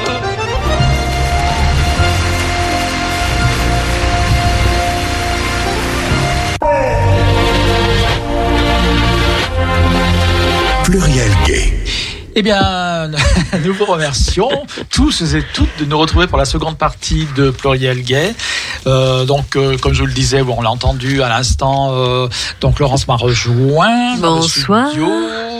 Et euh, c'est à toi que je vais confier l'invité euh, Oui. qui est normalement en ligne, qui s'appelle Louis. Qui s'appelle. Louis, Louis euh, Dupont, qui est réalisateur. réalisateur exactement. Bon, eh bien, bonsoir. Y a-t-il quelqu'un? Moi, j'entends personne, hein, mon petit Bernardo. Moi, j'entends absolument personne. T'as pas raccroché Bernard? Bon, écoute, euh, je sais pas, à chaque fois on propose de chanter une chanson, mais on le fait pas parce qu'on chante comme des casseroles. Enfin, je parle pour moi, je sais pas, Laurence. J'ai jamais entendu chanter? Écoute, euh, pff, non, vaut mieux éviter. D'accord. Ouais. Bon. Ah, alors, bah que se alors. Il est parti? Louis? Ouh Euh, Quelqu'un Ah, il rappelle. Celui, il avait raccroché. Ok. Oui, donc Barbara, ouais, elle est bien Oui. cette chanson. Et ça va bien, sinon je sais pas. Les filles, ça va J'ai vu qu'elles écoutaient la radio. Elles écoutent la radio, là, ouais. Je pense qu'elles sont à l'écoute, là. Ouais. J'entends ma douce voix. Ouais. Bah oui, elles étaient scotchées. J'ai Ouais, vu ouais, euh, ouais, ouais. l'oreille euh, scotcher la radio. Ça me fait penser à Les ces- premières fans, Oui, oui, oui, c'est ça. mes seuls et uniques fans. En fait, on sait toujours pas ce qui, se- ce qui se Non, passe. on sait pas. Ouais. Mm. Alors, François est là. Ah, Voilà, l'autre sauveur. Ah, Ah. que va-t-il se passer? Que va-t-il se passer se passer Est-ce Oui que- Allô Allô oui. Ah, Ah. super. Bonsoir. On vous Bonsoir. perdu dans les limbes, je sais pas ce qui s'est Il y passé. a un petit problème technique. Voilà. Voilà. Donc, on enfin, je vous ai brièvement présenté juste avant. Je vous remets entre les mains de Laurence, ma collaboratrice, Et merci, merci de m'accueillir. avec Voilà. grand plaisir. Avec plaisir. Bonsoir Louis. Alors déjà, euh, ce que je propose, c'est qu'on se tutoie. Oui, oui, oui, Oui. je te tutoyais. De toute Ah. façon, on s'est déjà rencontrés euh, Oui, il y a certes fort longtemps, mais Oui. euh, voilà. fort longtemps. Euh, oui, alors d'ailleurs, je vais, bah, je vais expliquer aux auditeurs et à Gérald. Louis, on s'est vu en fait une seule fois lors d'un festival écran mixte, C'est ça. qui était d'ailleurs, je crois, le premier festival écran mixte, si mes souvenirs sont bons. Écoute, ça, c'est, je ne sais, je ne sais pas. C'est à toi de, oui. ouais, je crois, il me semble que c'était ça. Ouais. Et Mais donc, c'était il y a longtemps. Oui, c'était il y a longtemps, ouais. Et donc, euh, euh, en parcourant le net, en suivant l'actualité, tout ça, euh, j'ai vu que Louis avait une actualité via sa boîte de prod qui s'appelle Bulle Production. Oui, je, je vais t'expliquer ce qu'est Bulle Production si j'ai Oui, le temps. Ah, bien en sûr. quelques mots. C'est ce que j'allais, c'est ce que j'allais te, te proposer. Pardon. Je t'en prie. Vas-y, dis-nous. Alors j'y vais. Alors j'y vais. Alors Bulle Production, c'est pas une société. Oui. C'est une, c'est une association qui a été créée en, en 1998 avec le soutien de la Fondation de France et qui a pour vocation donc d'aider, euh, d'accompagner les personnes en difficulté, fragilisées, victimes de discrimination. Euh, et euh, mais mais c'est une association, ce n'est pas une société. D'accord. Alors, le, c'est vrai que ça s'appelle Bulle Production parce que comme elle est ancrée dans l'accompagnement quand même de, de, de- euh, à la production de films, euh, et ben on a euh, le nom le, la production, voilà. Donc euh, ça peut faire penser que c'est une société. En même temps, c'est pas mal. Ça, ça, ça, ça donne un peu plus de sérieux, si tu veux, Oui. au, au- à la structure. Voilà. D'accord. Et donc, donc le donc Bulle Production donc accompagne euh, des réalisateurs, réalisatrices queer, c'est ça, Oui, tout à fait. dans Voilà, le développement de leur projet euh, cinéma. Alors, euh, voilà, euh, on, on peut pas prendre tous les projets, mais en fait, on, on, on, on essaye, si tu veux, euh, euh, de les accompagner sur le développement du dossier Oui. et de les orienter vers une productrice et un producteur euh, pour les pour les produire. Parce que nous, on peut on, on peut le faire, mais c'est sur des projets plutôt collaboratifs, sur des fictions, etc., des, des films un peu plus ambitieux. Il faut qu'ils travaillent avec un producteur. Oui. Alors par contre, on peut intervenir aussi sur des films qui sont faits sans production. Et là, euh, comme par exemple dernièrement sur le film de euh, Elsa à l'oiseau, euh, on, est inter- on intervient sur la post-production où on la met en relation avec un mixeur professionnel euh, qui va lui, qui va la, qui va faire un travail de, de, de post-production pratiquement gratuit. Voilà. D'accord. Ok. Voilà. Et est-ce que les, les les réalisateurs réalisatrices que vous que vous encadrez, on va dire que vous soutenez, euh, les filment euh, les films qui veulent euh, qui veulent faire, ils sont tous autour de la thématique LGB LGBT ou pas forcément? Alors euh, non. Alors ce, ce qu'on veut, c'est euh, euh, répondre à des thématiques qui sont propres à la communauté LGBT. Oui. Euh, donc on lance des on lance des appels à films sur des thématiques qui nous semblent importantes d'aborder d'une manière euh, euh, cinématographique parce que c'est un, un support de communication assez fort et ce qu'on peut avoir, c'est on peut avoir de l'intime, des témoignages, des témoignages très personnels, etc. Oui. Euh, ce qu'on veut aussi, c'est des films pas forcément produits par des sociétés de production. On veut que des gens euh, euh, lambda, euh, anonymes, euh, euh, qui sont pas du tout dans le secteur, fassent, nous offrent aussi leurs témoignages. Euh, et, et, et, et on peut les accompagner. Alors souvent on a des remarques, on, ah ben je sais pas filmer, etc. Mais on peut intervenir pour les accompagner sur le, le filmage. Euh, voilà. Donc euh, alors les thématiques que l'on peut qu'on peut aborder, par, par exemple, on a abordé la solitude, on a Ouais. abordé euh, on a abordé le désir et le plaisir. On a abordé la littérature LGBT, ce qu'a pu faire la littérature euh, chez les personnes LGBT. Euh, et puis, on a lancé aussi un autre appel à film, euh, science-fiction et utopie. D'accord. Et puis, euh, là, on vient de lancer un appel à film en, en partenariat avec la Fondation Fier autour du sport et de l'inclusion des personnes LGBT dans le sport. Voilà. D'accord. Donc c'est toujours en fait les les les projets que vous avez lancés ces dernières années, donc euh, euh, littérature, solitude, etc. Euh, et donc, enfin, ils seront tous dans le même format. C'était c'était les, les dix grands moments de solitude, c'était ça, Alors, de littérature. ça. donc là, ce sera le même ça. le même schéma, le même principe. Alors là, pour la Fondation Fier, on a abandonné les dix, le, le titre dix grands moments Oui. pour s'axer vraiment sur le, le, le titre sport et inclusion, Ouais. parce que c'est pas du tout la même chose. En fait, c'est lors d'une conversation avec Manuel Picot, le président de la Fondation Fier, il me disait qu'il n'avait pas de, il avait pas suffisamment de films, de témoignages, euh, des difficultés que peuvent rencontrer les personnes LGBT dans le sport euh, à cause de leur genre, etc. Enfin bon. Euh, et, et bah moi je lui ai dit bah écoute on peut on peut te- on peut t'accom- on peut t'aider en lançant un appel à film euh, sport et inclusion parce que on- on- voilà on, on a l'habitude de le faire et puis euh, on s'appuie sur les réseaux euh, LGBT donc les réseaux sociaux LGBT pour faire la communication Ouais. parce que parce qu'en effet on a très peu de moyens euh, on n'a quand même pas des gros budgets hein, c'est quand même une petite structure Oui. et, et donc c'est pour ça que je te remercie et je remercie euh, euh, Radio Pluriel de, de faire ce petit focus parce que ça nous permet de communiquer euh, sur votre région euh, autour de cet appel à film. Voilà.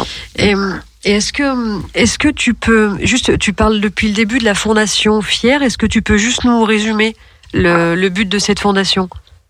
Alors la Fondation Fier, alors là je vais je vais euh, je la connais pas. Enfin, je- si tu veux, la Fondation Fier, elle a pour but de financer euh, euh, le les événements euh, les événements euh, sportifs LGBT. Oui, Voilà. d'accord. Alors, elle a été créée, je crois, en, en 2015 hein, euh, Mhm. euh, par un groupe de personnes euh, dont fait partie Manuel Picot. Oui. Euh, et euh, elle est reconnue d'utilité publique. euh, alors, tu vois, là, j'ai ouvert, euh, ouvert un petit document pour retrouver bien les infos. Euh, alors, elle, elle- et, et- et si tu veux, en fait, elle a, elle, euh, elle a financé donc les Gay Games. Oui, il- d'accord. Il restait, euh, il restait, je crois, de l'argent.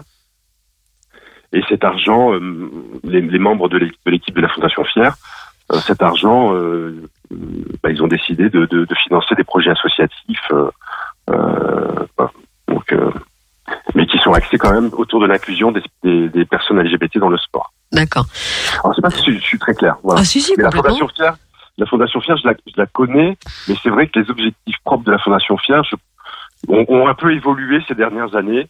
Euh, avec, avec cette, c'est pas cette urgence, mais cette, euh, euh, ce, ce, cette problématique de l'inclusion des personnes LGBT. Ah. Allô Oui, oui, on a été un peu coupé. Ouais, ok, c'est bon.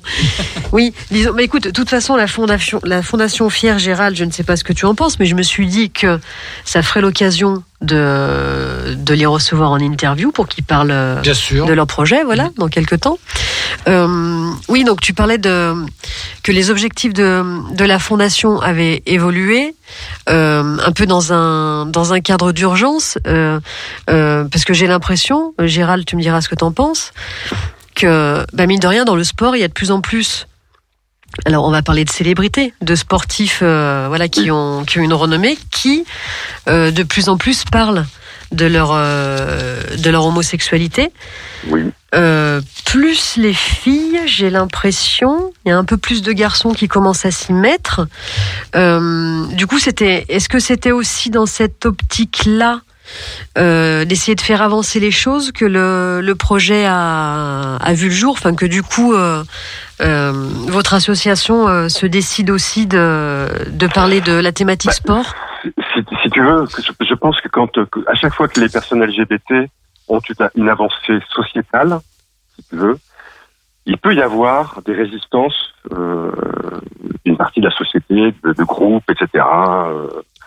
Euh, moi, je le, on, on- tout- il y a beaucoup de choses qui ont été fait- faites de manière sociétale pour les personnes LGBT ces dernières années. Oui. Enfin, ça va quand même. on pourrait- Et je me rappelle d'ailleurs, je me demande si c'était pas euh, pendant euh, ma, quand j'étais venu à, à écran mixte, il y avait eu un débat. Euh, on m'avait invité à un débat et et les, pour présenter les garçons de la le, le film le documentaire Les garçons de la piscine. Oui. Et il y avait des jeunes dans la salle qui me disaient mais pourquoi faire un là aujourd'hui ah, C'était il y a combien de temps? C'était il y a 15 ans à peu près, ou 20, je me rappelle plus. Et euh, Une dizaine d'années. une dizaine d'années. Ouais. Et ces jeunes disaient que tout allait bien maintenant pour eux, ils étaient gays, au lycée ça se passait bien, etc. Et, et on a vu ce qui s'est passé avec le mariage euh, gay. Oui. Euh, euh, il y a eu une résistance de la part de la société, etc. Et en fait, ces films, ces films euh, peuvent, comment dire, euh, offrir euh, une vision, euh, un- une vision des personnes LGBT dans, assez forte à, à tous, à toutes, à toutes, à, à, à tous les publics, à tout, voilà. Oui. C'est- une manière de sensibiliser la société française euh, au fait que les personnes LGBT sont des gens comme les autres. Oui, il y a aussi une volonté de déconstruire euh, les préjugés par rapport au sport et à l'homosexualité? Aussi, tout à fait. Parce qu'il y a encore. Bon, les choses commencent à changer petit à petit, mais il y a quand même toujours, euh, oui, les, les préjugés de un homme qui fait du sport, euh, d'autant plus euh, à haut niveau, euh, est forcément euh, costaud, viril. Donc, si il donne cette image de la virilité, il ne peut pas. C'est impossible. Il ne peut pas être homosexuel. Euh, moi, c'est ce que je trouve intéressant dans le. Alors ça, je, je, c'est- c'est quelque chose. Bon, euh, ça a changé quand même malgré tout. euh, Oui, mais ça change petit à petit. Mais je veux dire, c'est- ça a Ça été tellement ancré dans l'esprit de, de beaucoup de gens pendant pendant des, des décennies que je trouve que c'est important le projet que vous que vous lancez avec euh, avec Bulle Production. C'est-à-dire que de toute façon, tous les films que l'on que que l'on fait, euh, que l'on c'est euh, c'est euh, comment dire pour montrer aussi que les personnes LGBT ce sont pas des jeux. Les garçons sont pas folles et les filles sont sont pas masculines. hein. Oui. ça, ça fait longtemps que ça. Enfin, c'est là-dessus aussi qu'on travaille. Mais par exemple pour le sport et inclusion, c'est aussi par exemple par rapport aux personnes trans. Oui. Euh, là, c'est dans le sport, c'est très compliqué pour elles euh, de trouver leur place. Voilà. Oui.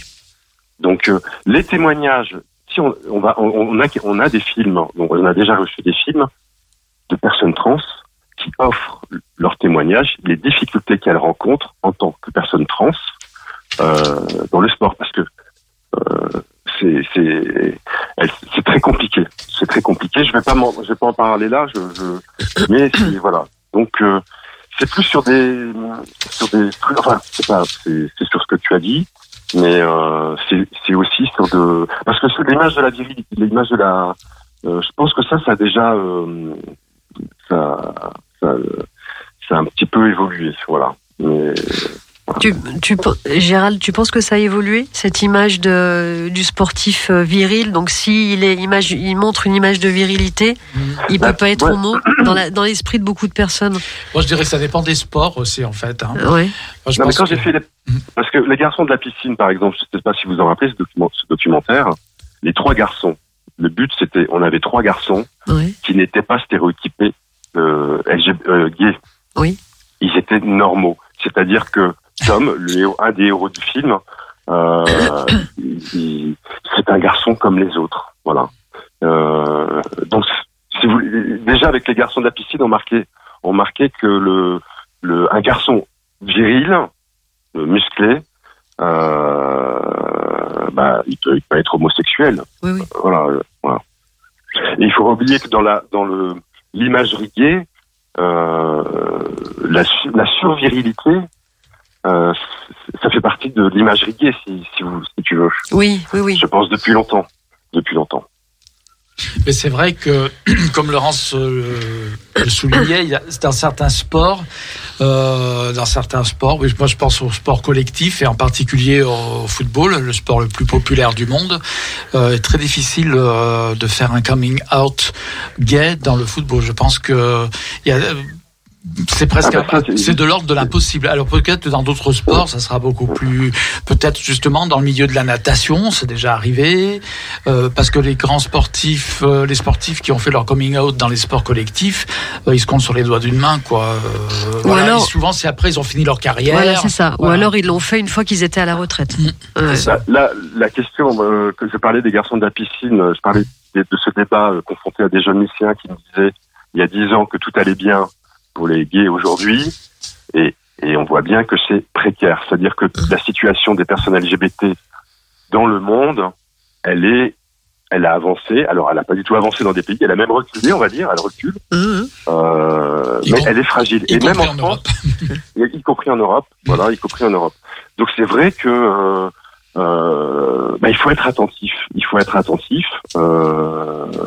Et, et, et, et on, on, on- on me disait, mais pourquoi faire un appel à film sport et inclusion alors que tout maintenant il y a des lois, etc. Mais parce qu'en fait, il y a quand même une, une partie de la population qui, confrontée à ces avancées sociétales, réagit d'une manière à- qui peut réagir d'une manière violente. Voilà. Mm. Non, puis même s'il y a des lois, euh, oui, c'est ce que tu dis, il y a encore des personnes qui réagissent violemment, qui à la limite les lois s'en fichent complètement.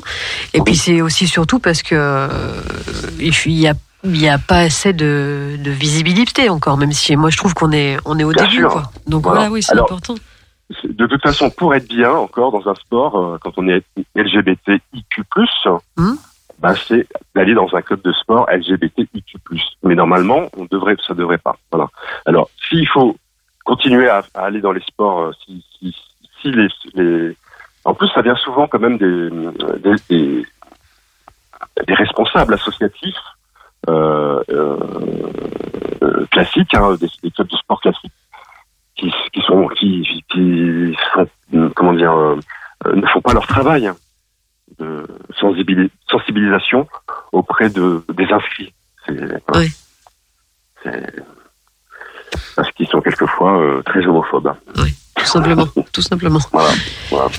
Euh, pour euh, donc, est-ce que moi j'aurais bien voulu, euh, voilà, pour nos auditeurs, ceux qui seraient intéressés par l'appel à court métrage, que tu nous expliques plus en détail le cahier des charges, on peut dire ça comme ça, à respecter pour participer.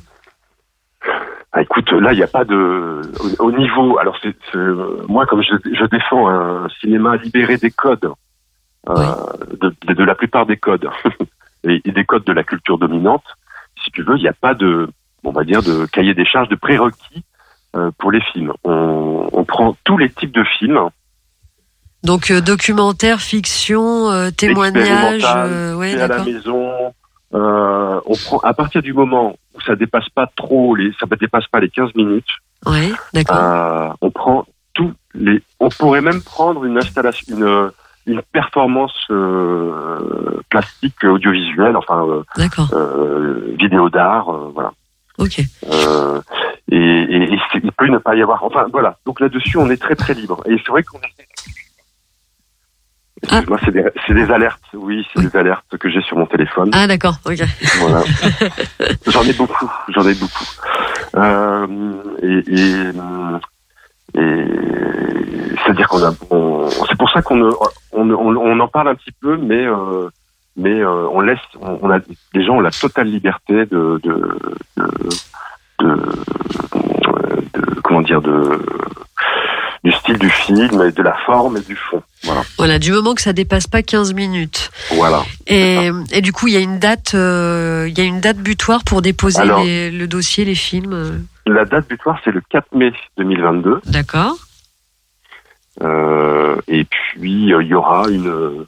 Alors il y a un, il y a des membres, du- il y a un jury hein, euh, qui est- composé de, de la plupart des membres de l'équipe de la Fondation Fier Oui.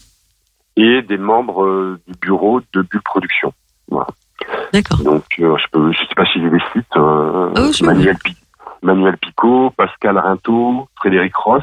Alors Manuel Picot, Pascal Rinto de la Fondation Fier, Frédéric, Frédéric Ross euh, de Bulle Production, Laurent Stachnik euh, de la Fondation Fier et Corentin Sénéchal de, de Bulle Production. D'accord, ok. Voilà. Et du coup, alors, donc il y a le jury. Euh, Quand il y a un prix, c'est ça il y a, il y a un prix, comment ça se passe ou après Non. Alors c'est pareil parce que les prix, euh, qui est à même de juger qu'un film est meilleur qu'un autre, surtout dans cette dans ce genre-là de de- d'appel à film un peu collaboratif, un peu un peu hum, social, un peu voilà, on va pas Oui, remettre. oui, bien sûr. Donc Voilà. et surtout, surtout avec Non. des, un, un style de film euh, aussi varié. Je veux dire, à la limite, Voilà. les films sont pas comparables Exactement. les uns aux autres. Exactement. Et, et- et d'ailleurs pour les dix grands moments de solitude, on avait reçu euh, vraiment des films. euh, alors on en avait sélectionné 10 parce que pour faire une séance, c'est vrai que c'est c'est plus, c'est c'est un peu trop long. Enfin, c'est- et euh, mais il y avait il y avait euh, des pépites et ils sont toujours euh, ils, sont toujours disponibles. euh, toujours euh, on peut on offre on offre toujours la visibilité de ces films. Alors donc il n'y a pas de prix. Euh, mais on en sélectionne 10 pour faire une séance euh, de présentation euh, au courant juin. Voilà. D'accord. Pendant la pendant la quinzaine des fiertés à Paris. Ok, super, impeccable. Bah, et que- après et après ces films, Oui. euh, la Fondation Fier s'en servira pour les faire circuler euh, dans le cadre de campagnes de sensibilisation autour de la de l'inclusion des personnes LGBT dans le sport. Et puis de d'ateliers dans les lycées, euh, les centres associatifs, etc. auprès des jeunes. Voilà. C'est super. Oui, c'est super. Il faut juste qu'on en reçoive beaucoup. Ouais. De toute façon, en gros, même si on n'est pas cinéaste, si on a un smartphone, on peut se faire euh, petit euh, petit cours avec le smartphone. Exactement. Hmm. Exactement. Quelque chose de scénarisé ou pas, même. Enfin bon, euh, ça peut être, euh, ouais, effectivement, tout le monde peut participer. en Ouais, fait. ce qui est important, c'est le, le message qu'on veut. euh, En tout cas, tout- toutes les auditrices et tous les auditeurs de votre radio, s'ils veulent nous poser des questions sur, s'ils se posent des questions pour la réalisation de ces films, euh, ils peuvent nous écrire à bulle.production.asso@gmail.com. Oui. Alors, je sais pas s'il faut que je le répète ou tu le, tu leur donnes. tu- Mais de toute façon, on va tout. On va Euh, mettre les liens sur oui. les réseaux sociaux, ouais. Oui, oui. De toute façon, après, euh, Gérald va partager l'émission euh, en podcast. en podcast. Du coup, il y aura tout. Et puis, euh, on- on- tu mettras aussi sur le site. euh, Oui, voilà, je mettrai tous les liens voilà. euh, nécessaires, euh, utiles Ouais.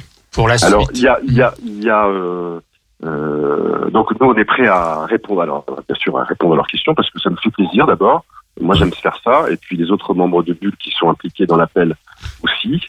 Euh, D'ailleurs, on anime euh, les mêmes personnes. euh, on, on, on anime un atelier intergénérationnel euh, cinéma au centre LGBT de Paris Oui. où on va travailler euh, sur le, les, les participantes et les participants. Euh, donc c'est un atelier intergénérationnel, donc il y a des jeunes et des personnes moins jeunes, comme moi, voire plus, voilà, beaucoup. Et, et ils travaillent en, ils travaillent en, c'est pour la, la, c'est très intéressant de voir euh, des jeunes travailler avec des personnes plus âgées. Et, et puis il y a une sorte de de, de, euh, de passation de de- d'expérience, si vous voulez, entre euh, différentes générations. Donc ils travaillent, on va travailler aussi euh, dans cet atelier euh, euh, autour de sport et, du sport et de l'inclusion. Voilà. D'accord. Ok, super. Donc, programme chargé jusqu'en jusqu'en Pour- mai pour- juin. Vous Pour attendez de production? Pour, Ouais. pour, pour nous? Oui, Oui, bah, vous, a- vous attendez combien? Il vous faudrait, euh, pour, pour que vous puissiez faire une sélection de 10 films, il faudrait que vous receviez combien de films? Jusqu'en mai Ah, il faudrait qu'on quand même euh, entre 20 et 30 films. Hein. Oui, d'accord. C'est ce qui est, ce qui est beaucoup. Euh, et mais voilà. Sinon, on- alors, alors le problème c'est qu'avec le Covid, hein, malheureusement, c'est vrai que depuis, de- depuis que le Covid a commencé, euh, l'appel à film littérature, euh, il est un peu, il n'a pas abouti. En fait, on n'a pas fait de séance à cause du Covid. hein, euh, euh, et donc l'appel à film euh, autour de la littérature euh, LGBTIQ est toujours est toujours ouvert, comme celle de science-fiction utopie. Mais c'est vrai qu'on a décidé on a décidé que tous tous les appels à films qu'on lançait maintenant restaient des appels à films permanents parce que ces collections de films sur ces thématiques qu'on va réunir, on va bientôt les, les mettre à disposition sur une plateforme, VOD, euh, et où elle sera gratuite ou enfin ce sera à, à prix très réduit, mais je sais je, c'est pas encore décidé, et accessible à tous. Si vous voulez, ça fera une sorte de de- de- d'archives euh, sur des voilà Comme un, un travail un peu pédagogique aussi, euh, je vois ça Exactement. comme ça. ouais. Exactement, exactement. Parce qu'on a remarqué que les films étaient vraiment, euh, étaient vraiment euh, souvent très, enfin vraiment très forts, très intéressants, et et, et, et quelquefois euh, on pensait que sur une problématique, euh, bah, c'était c'était le problème, un, un, un- problème particulier n'existait plus euh, parce que la société avait avancé. Et ben en fait non.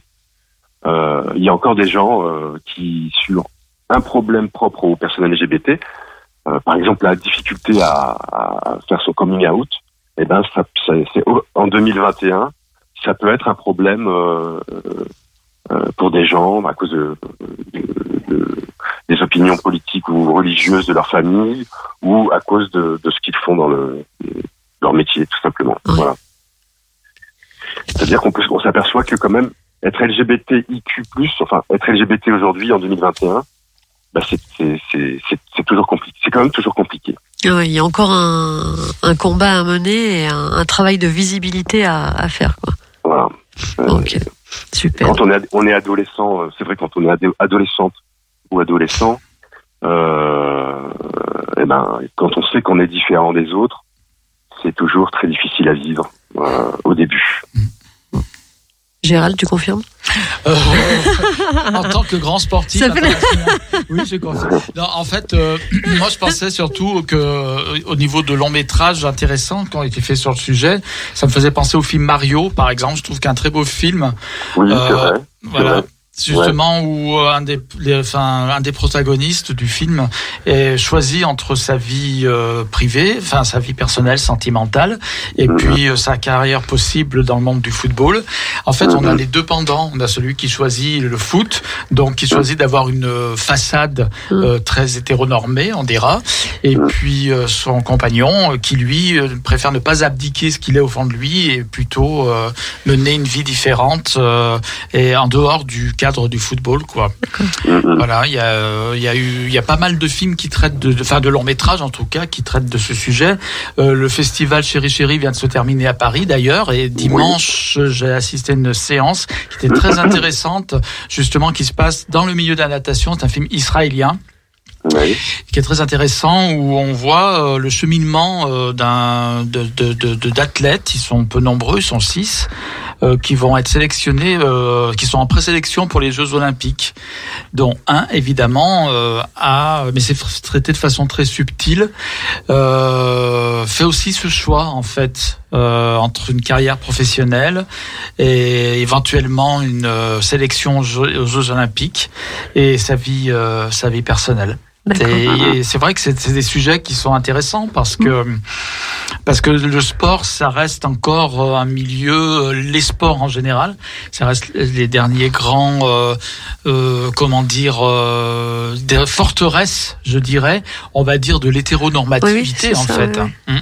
Et Bastien Alors c'est vrai, c'est vrai que ce que, que tu disais, ce que vous disiez tout à l'heure euh, au sujet de la virilité, euh, euh, c'est vrai, c'est par rapport à oui un homme viril, il peut pas être, il peut pas être gay quoi. Euh, Euh, et une femme, et une femme, euh, donc une femme virile peut pas être, enfin, c'est, je, Et une femme, une femme, au contraire, au contraire, une femme féminine ne peut pas être sportive.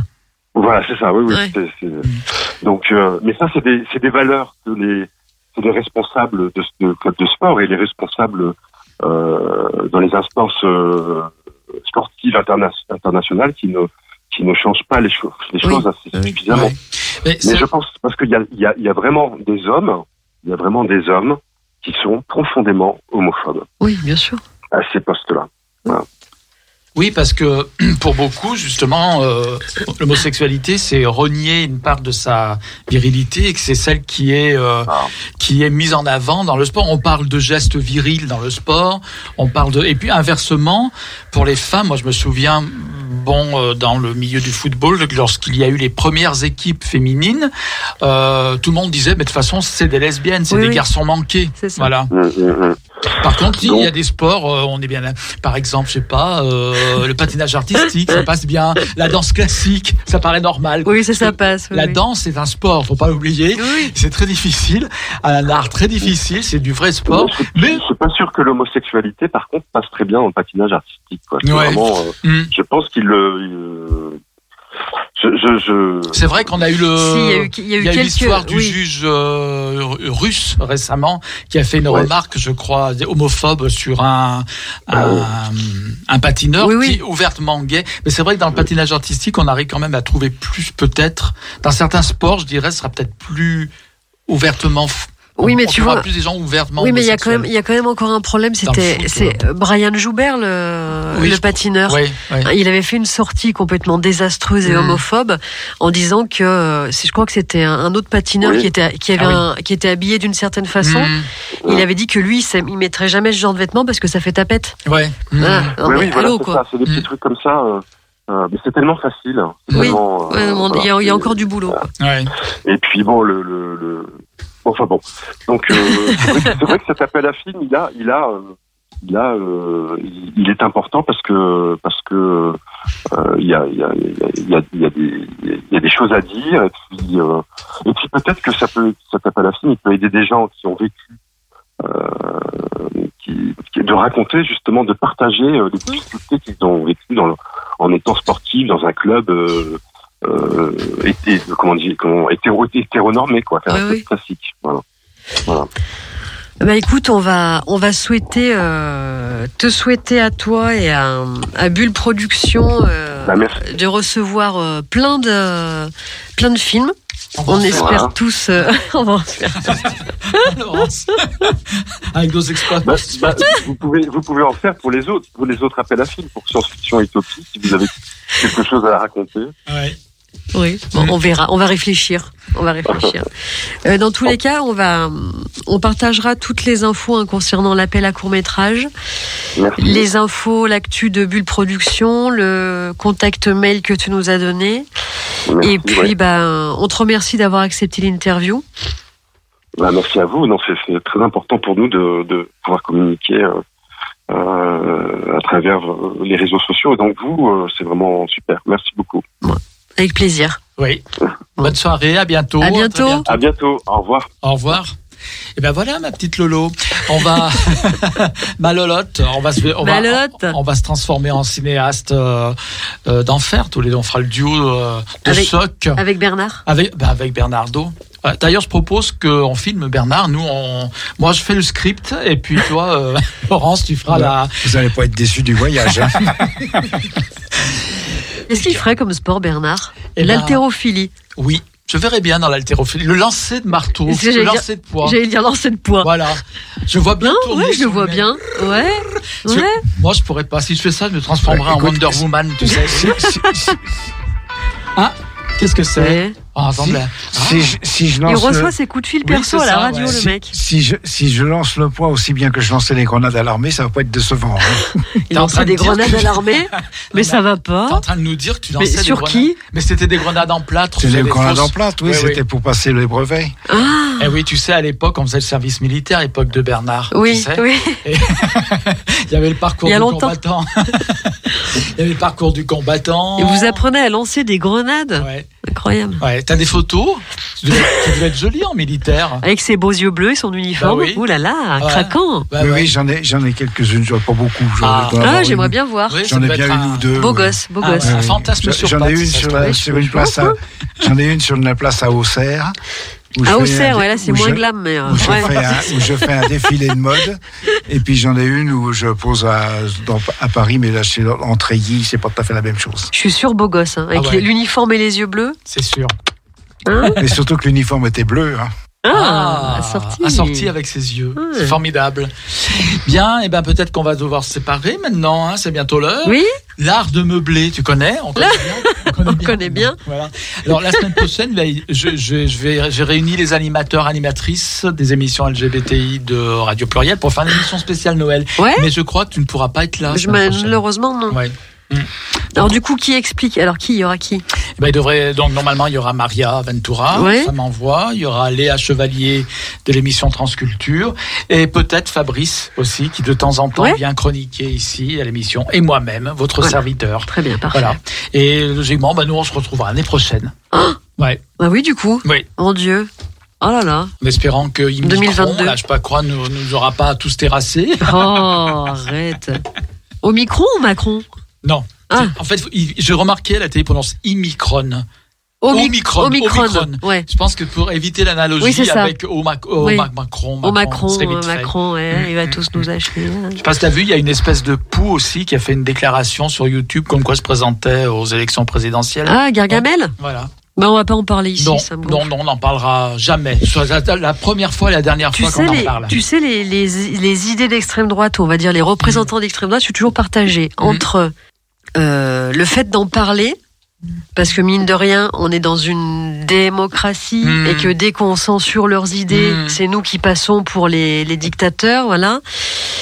Et en même temps, le fait que je me dis, mais si on en parle, ça crée, Ouais. ça crée une émulation et on en parle encore de plus en plus et on s'en sortira jamais. C'est compliqué, je trouve. Voilà, c'était mon avis. c'est Ouais. tout. Après, c'est vrai que c'est bien. On peut en parler pour déconstruire aussi le discours. Oui, oui, bien sûr. C'est oui, tellement oui. un Oui, discours oui, oui. basique que Oui, finalement. euh, euh, c'est du réchauffé. C'est on, euh, euh, c'est un peu oui, exactement. C'est vieux comme insupportable. le monde. Ouais, ouais, ouais, c'est ça. Faire du neuf avec du vieux. Voilà, c'est ça. Et du vieux euh, moisi. en Et plus. du c'est ça. Bien périmé. Bon, bah, je vous remercie. Hein. Ah, mais c'est pas de toi qu'on parle. Nous ne parlons pas de toi, mon bon Bernard. Voyons. Bon, je sais bien. Bon, alors, donc, à la- à l'année prochaine, du coup. Ah mon Dieu, arrête de dire Mais ça. si, euh, regarde, on est C'est déjà le horrible. 1er décembre, les fêtes vont Ouais, approcher. j'ai pas réalisé. Voilà, ça va être la fiesta chez Laurence et Sandrine avec Ouais. les filles. Et puis. C'est pas sûr que le Père Noël passe cette année. Ah bon, Pourquoi? À cause Ouh. du euh, Omicron encore? Non Non, Non. j'espère pas, mon Dieu. Ouais. Ce serait la mère Noël. là. Oui, oui, je, je suis Oui, pas sûr pourquoi que pas? je suis pas sûr que le Parce qu'il y en a marre. Hein D'abord, non, je crois que le Père Noël a fait son coming out trans récemment. Ah oui. Oui, Ok. ouais, donc euh, ça sera, ça c'est On s'en Santa fout. Clausa maintenant. Mais on, s'en fout qui passe. Voilà, que, ce soit Père Noël, Mère Noël. euh, Entre parenthèses, en Norvège, il y a eu un- une petite vidéo publicitaire Oui. où on voit le Père Noël embrasser euh, un homme, Oui. quoi, son, son compagnon en fait. On apprend que le Père Noël n'a pas une mère Noël, mais il y a un deuxième Père Il y a Noël. un deuxième monsieur, il y a un monsieur Noël. Un Monsieur Noël, voilà. Bernard, tu nous avais peut-être prévu quelque chose pour terminer cette émission On peut continuer à blablater, de toute façon, Bon, on reste quoi, pas fait- mais Ouais, ouais. minute. Mais, euh, oui, euh, j'avais euh, euh, comment euh, Sweet Dreams par. euh, Sweet dreams are made of these. Non, on peut faire, nous, hein. Pas besoin, de toute façon, en une minute, là, ça va être coupé la chanson. ouais. Travel the world. Mais par qui? Eh ben, c'était par euh, Valfeu. Oui, va Ah, dire oui. Desireless, tu sais. Oui, Valfeu. Voilà. Ouais, bon, on n'a pas le temps. Il était venu, 40 Valfeu, là. 40 Voilà. secondes, là, il reste. 40 secondes. Bon, bah, bonne fête, hein, pour ceux qui ne seront et celles qui ne seront pas là la semaine prochaine à l'émission spéciale Noël. Je sais même pas ce qu'on va raconter, mais je pense que je compte sur mes euh, collaborateurs, bah, vous allez trouver. Pour raconter euh, des bêtises. Passez de bonnes oui, ça fêtes. viendra. Passez de bonnes fêtes si Non. on se revoit pas. Je trouve que Bernard ferait un bon Père Noël quand même. Tu l'as déjà fait le Père Noël, j'en suis sûr. Jamais Et- non, j'ai là, j'ai fait une grosse botte, mais j'ai pas. Non, une grosse euh, botte, oui, c'est ça. Il raconte. Il est en train de nous dire qu'il a une grosse botte. Mais ça va pas, Bernard. Tu es en train de faire passer un message subliminal, c'est Mais ça ça la va pas. Mais voyons. Non, j'avais fait une grosse botte.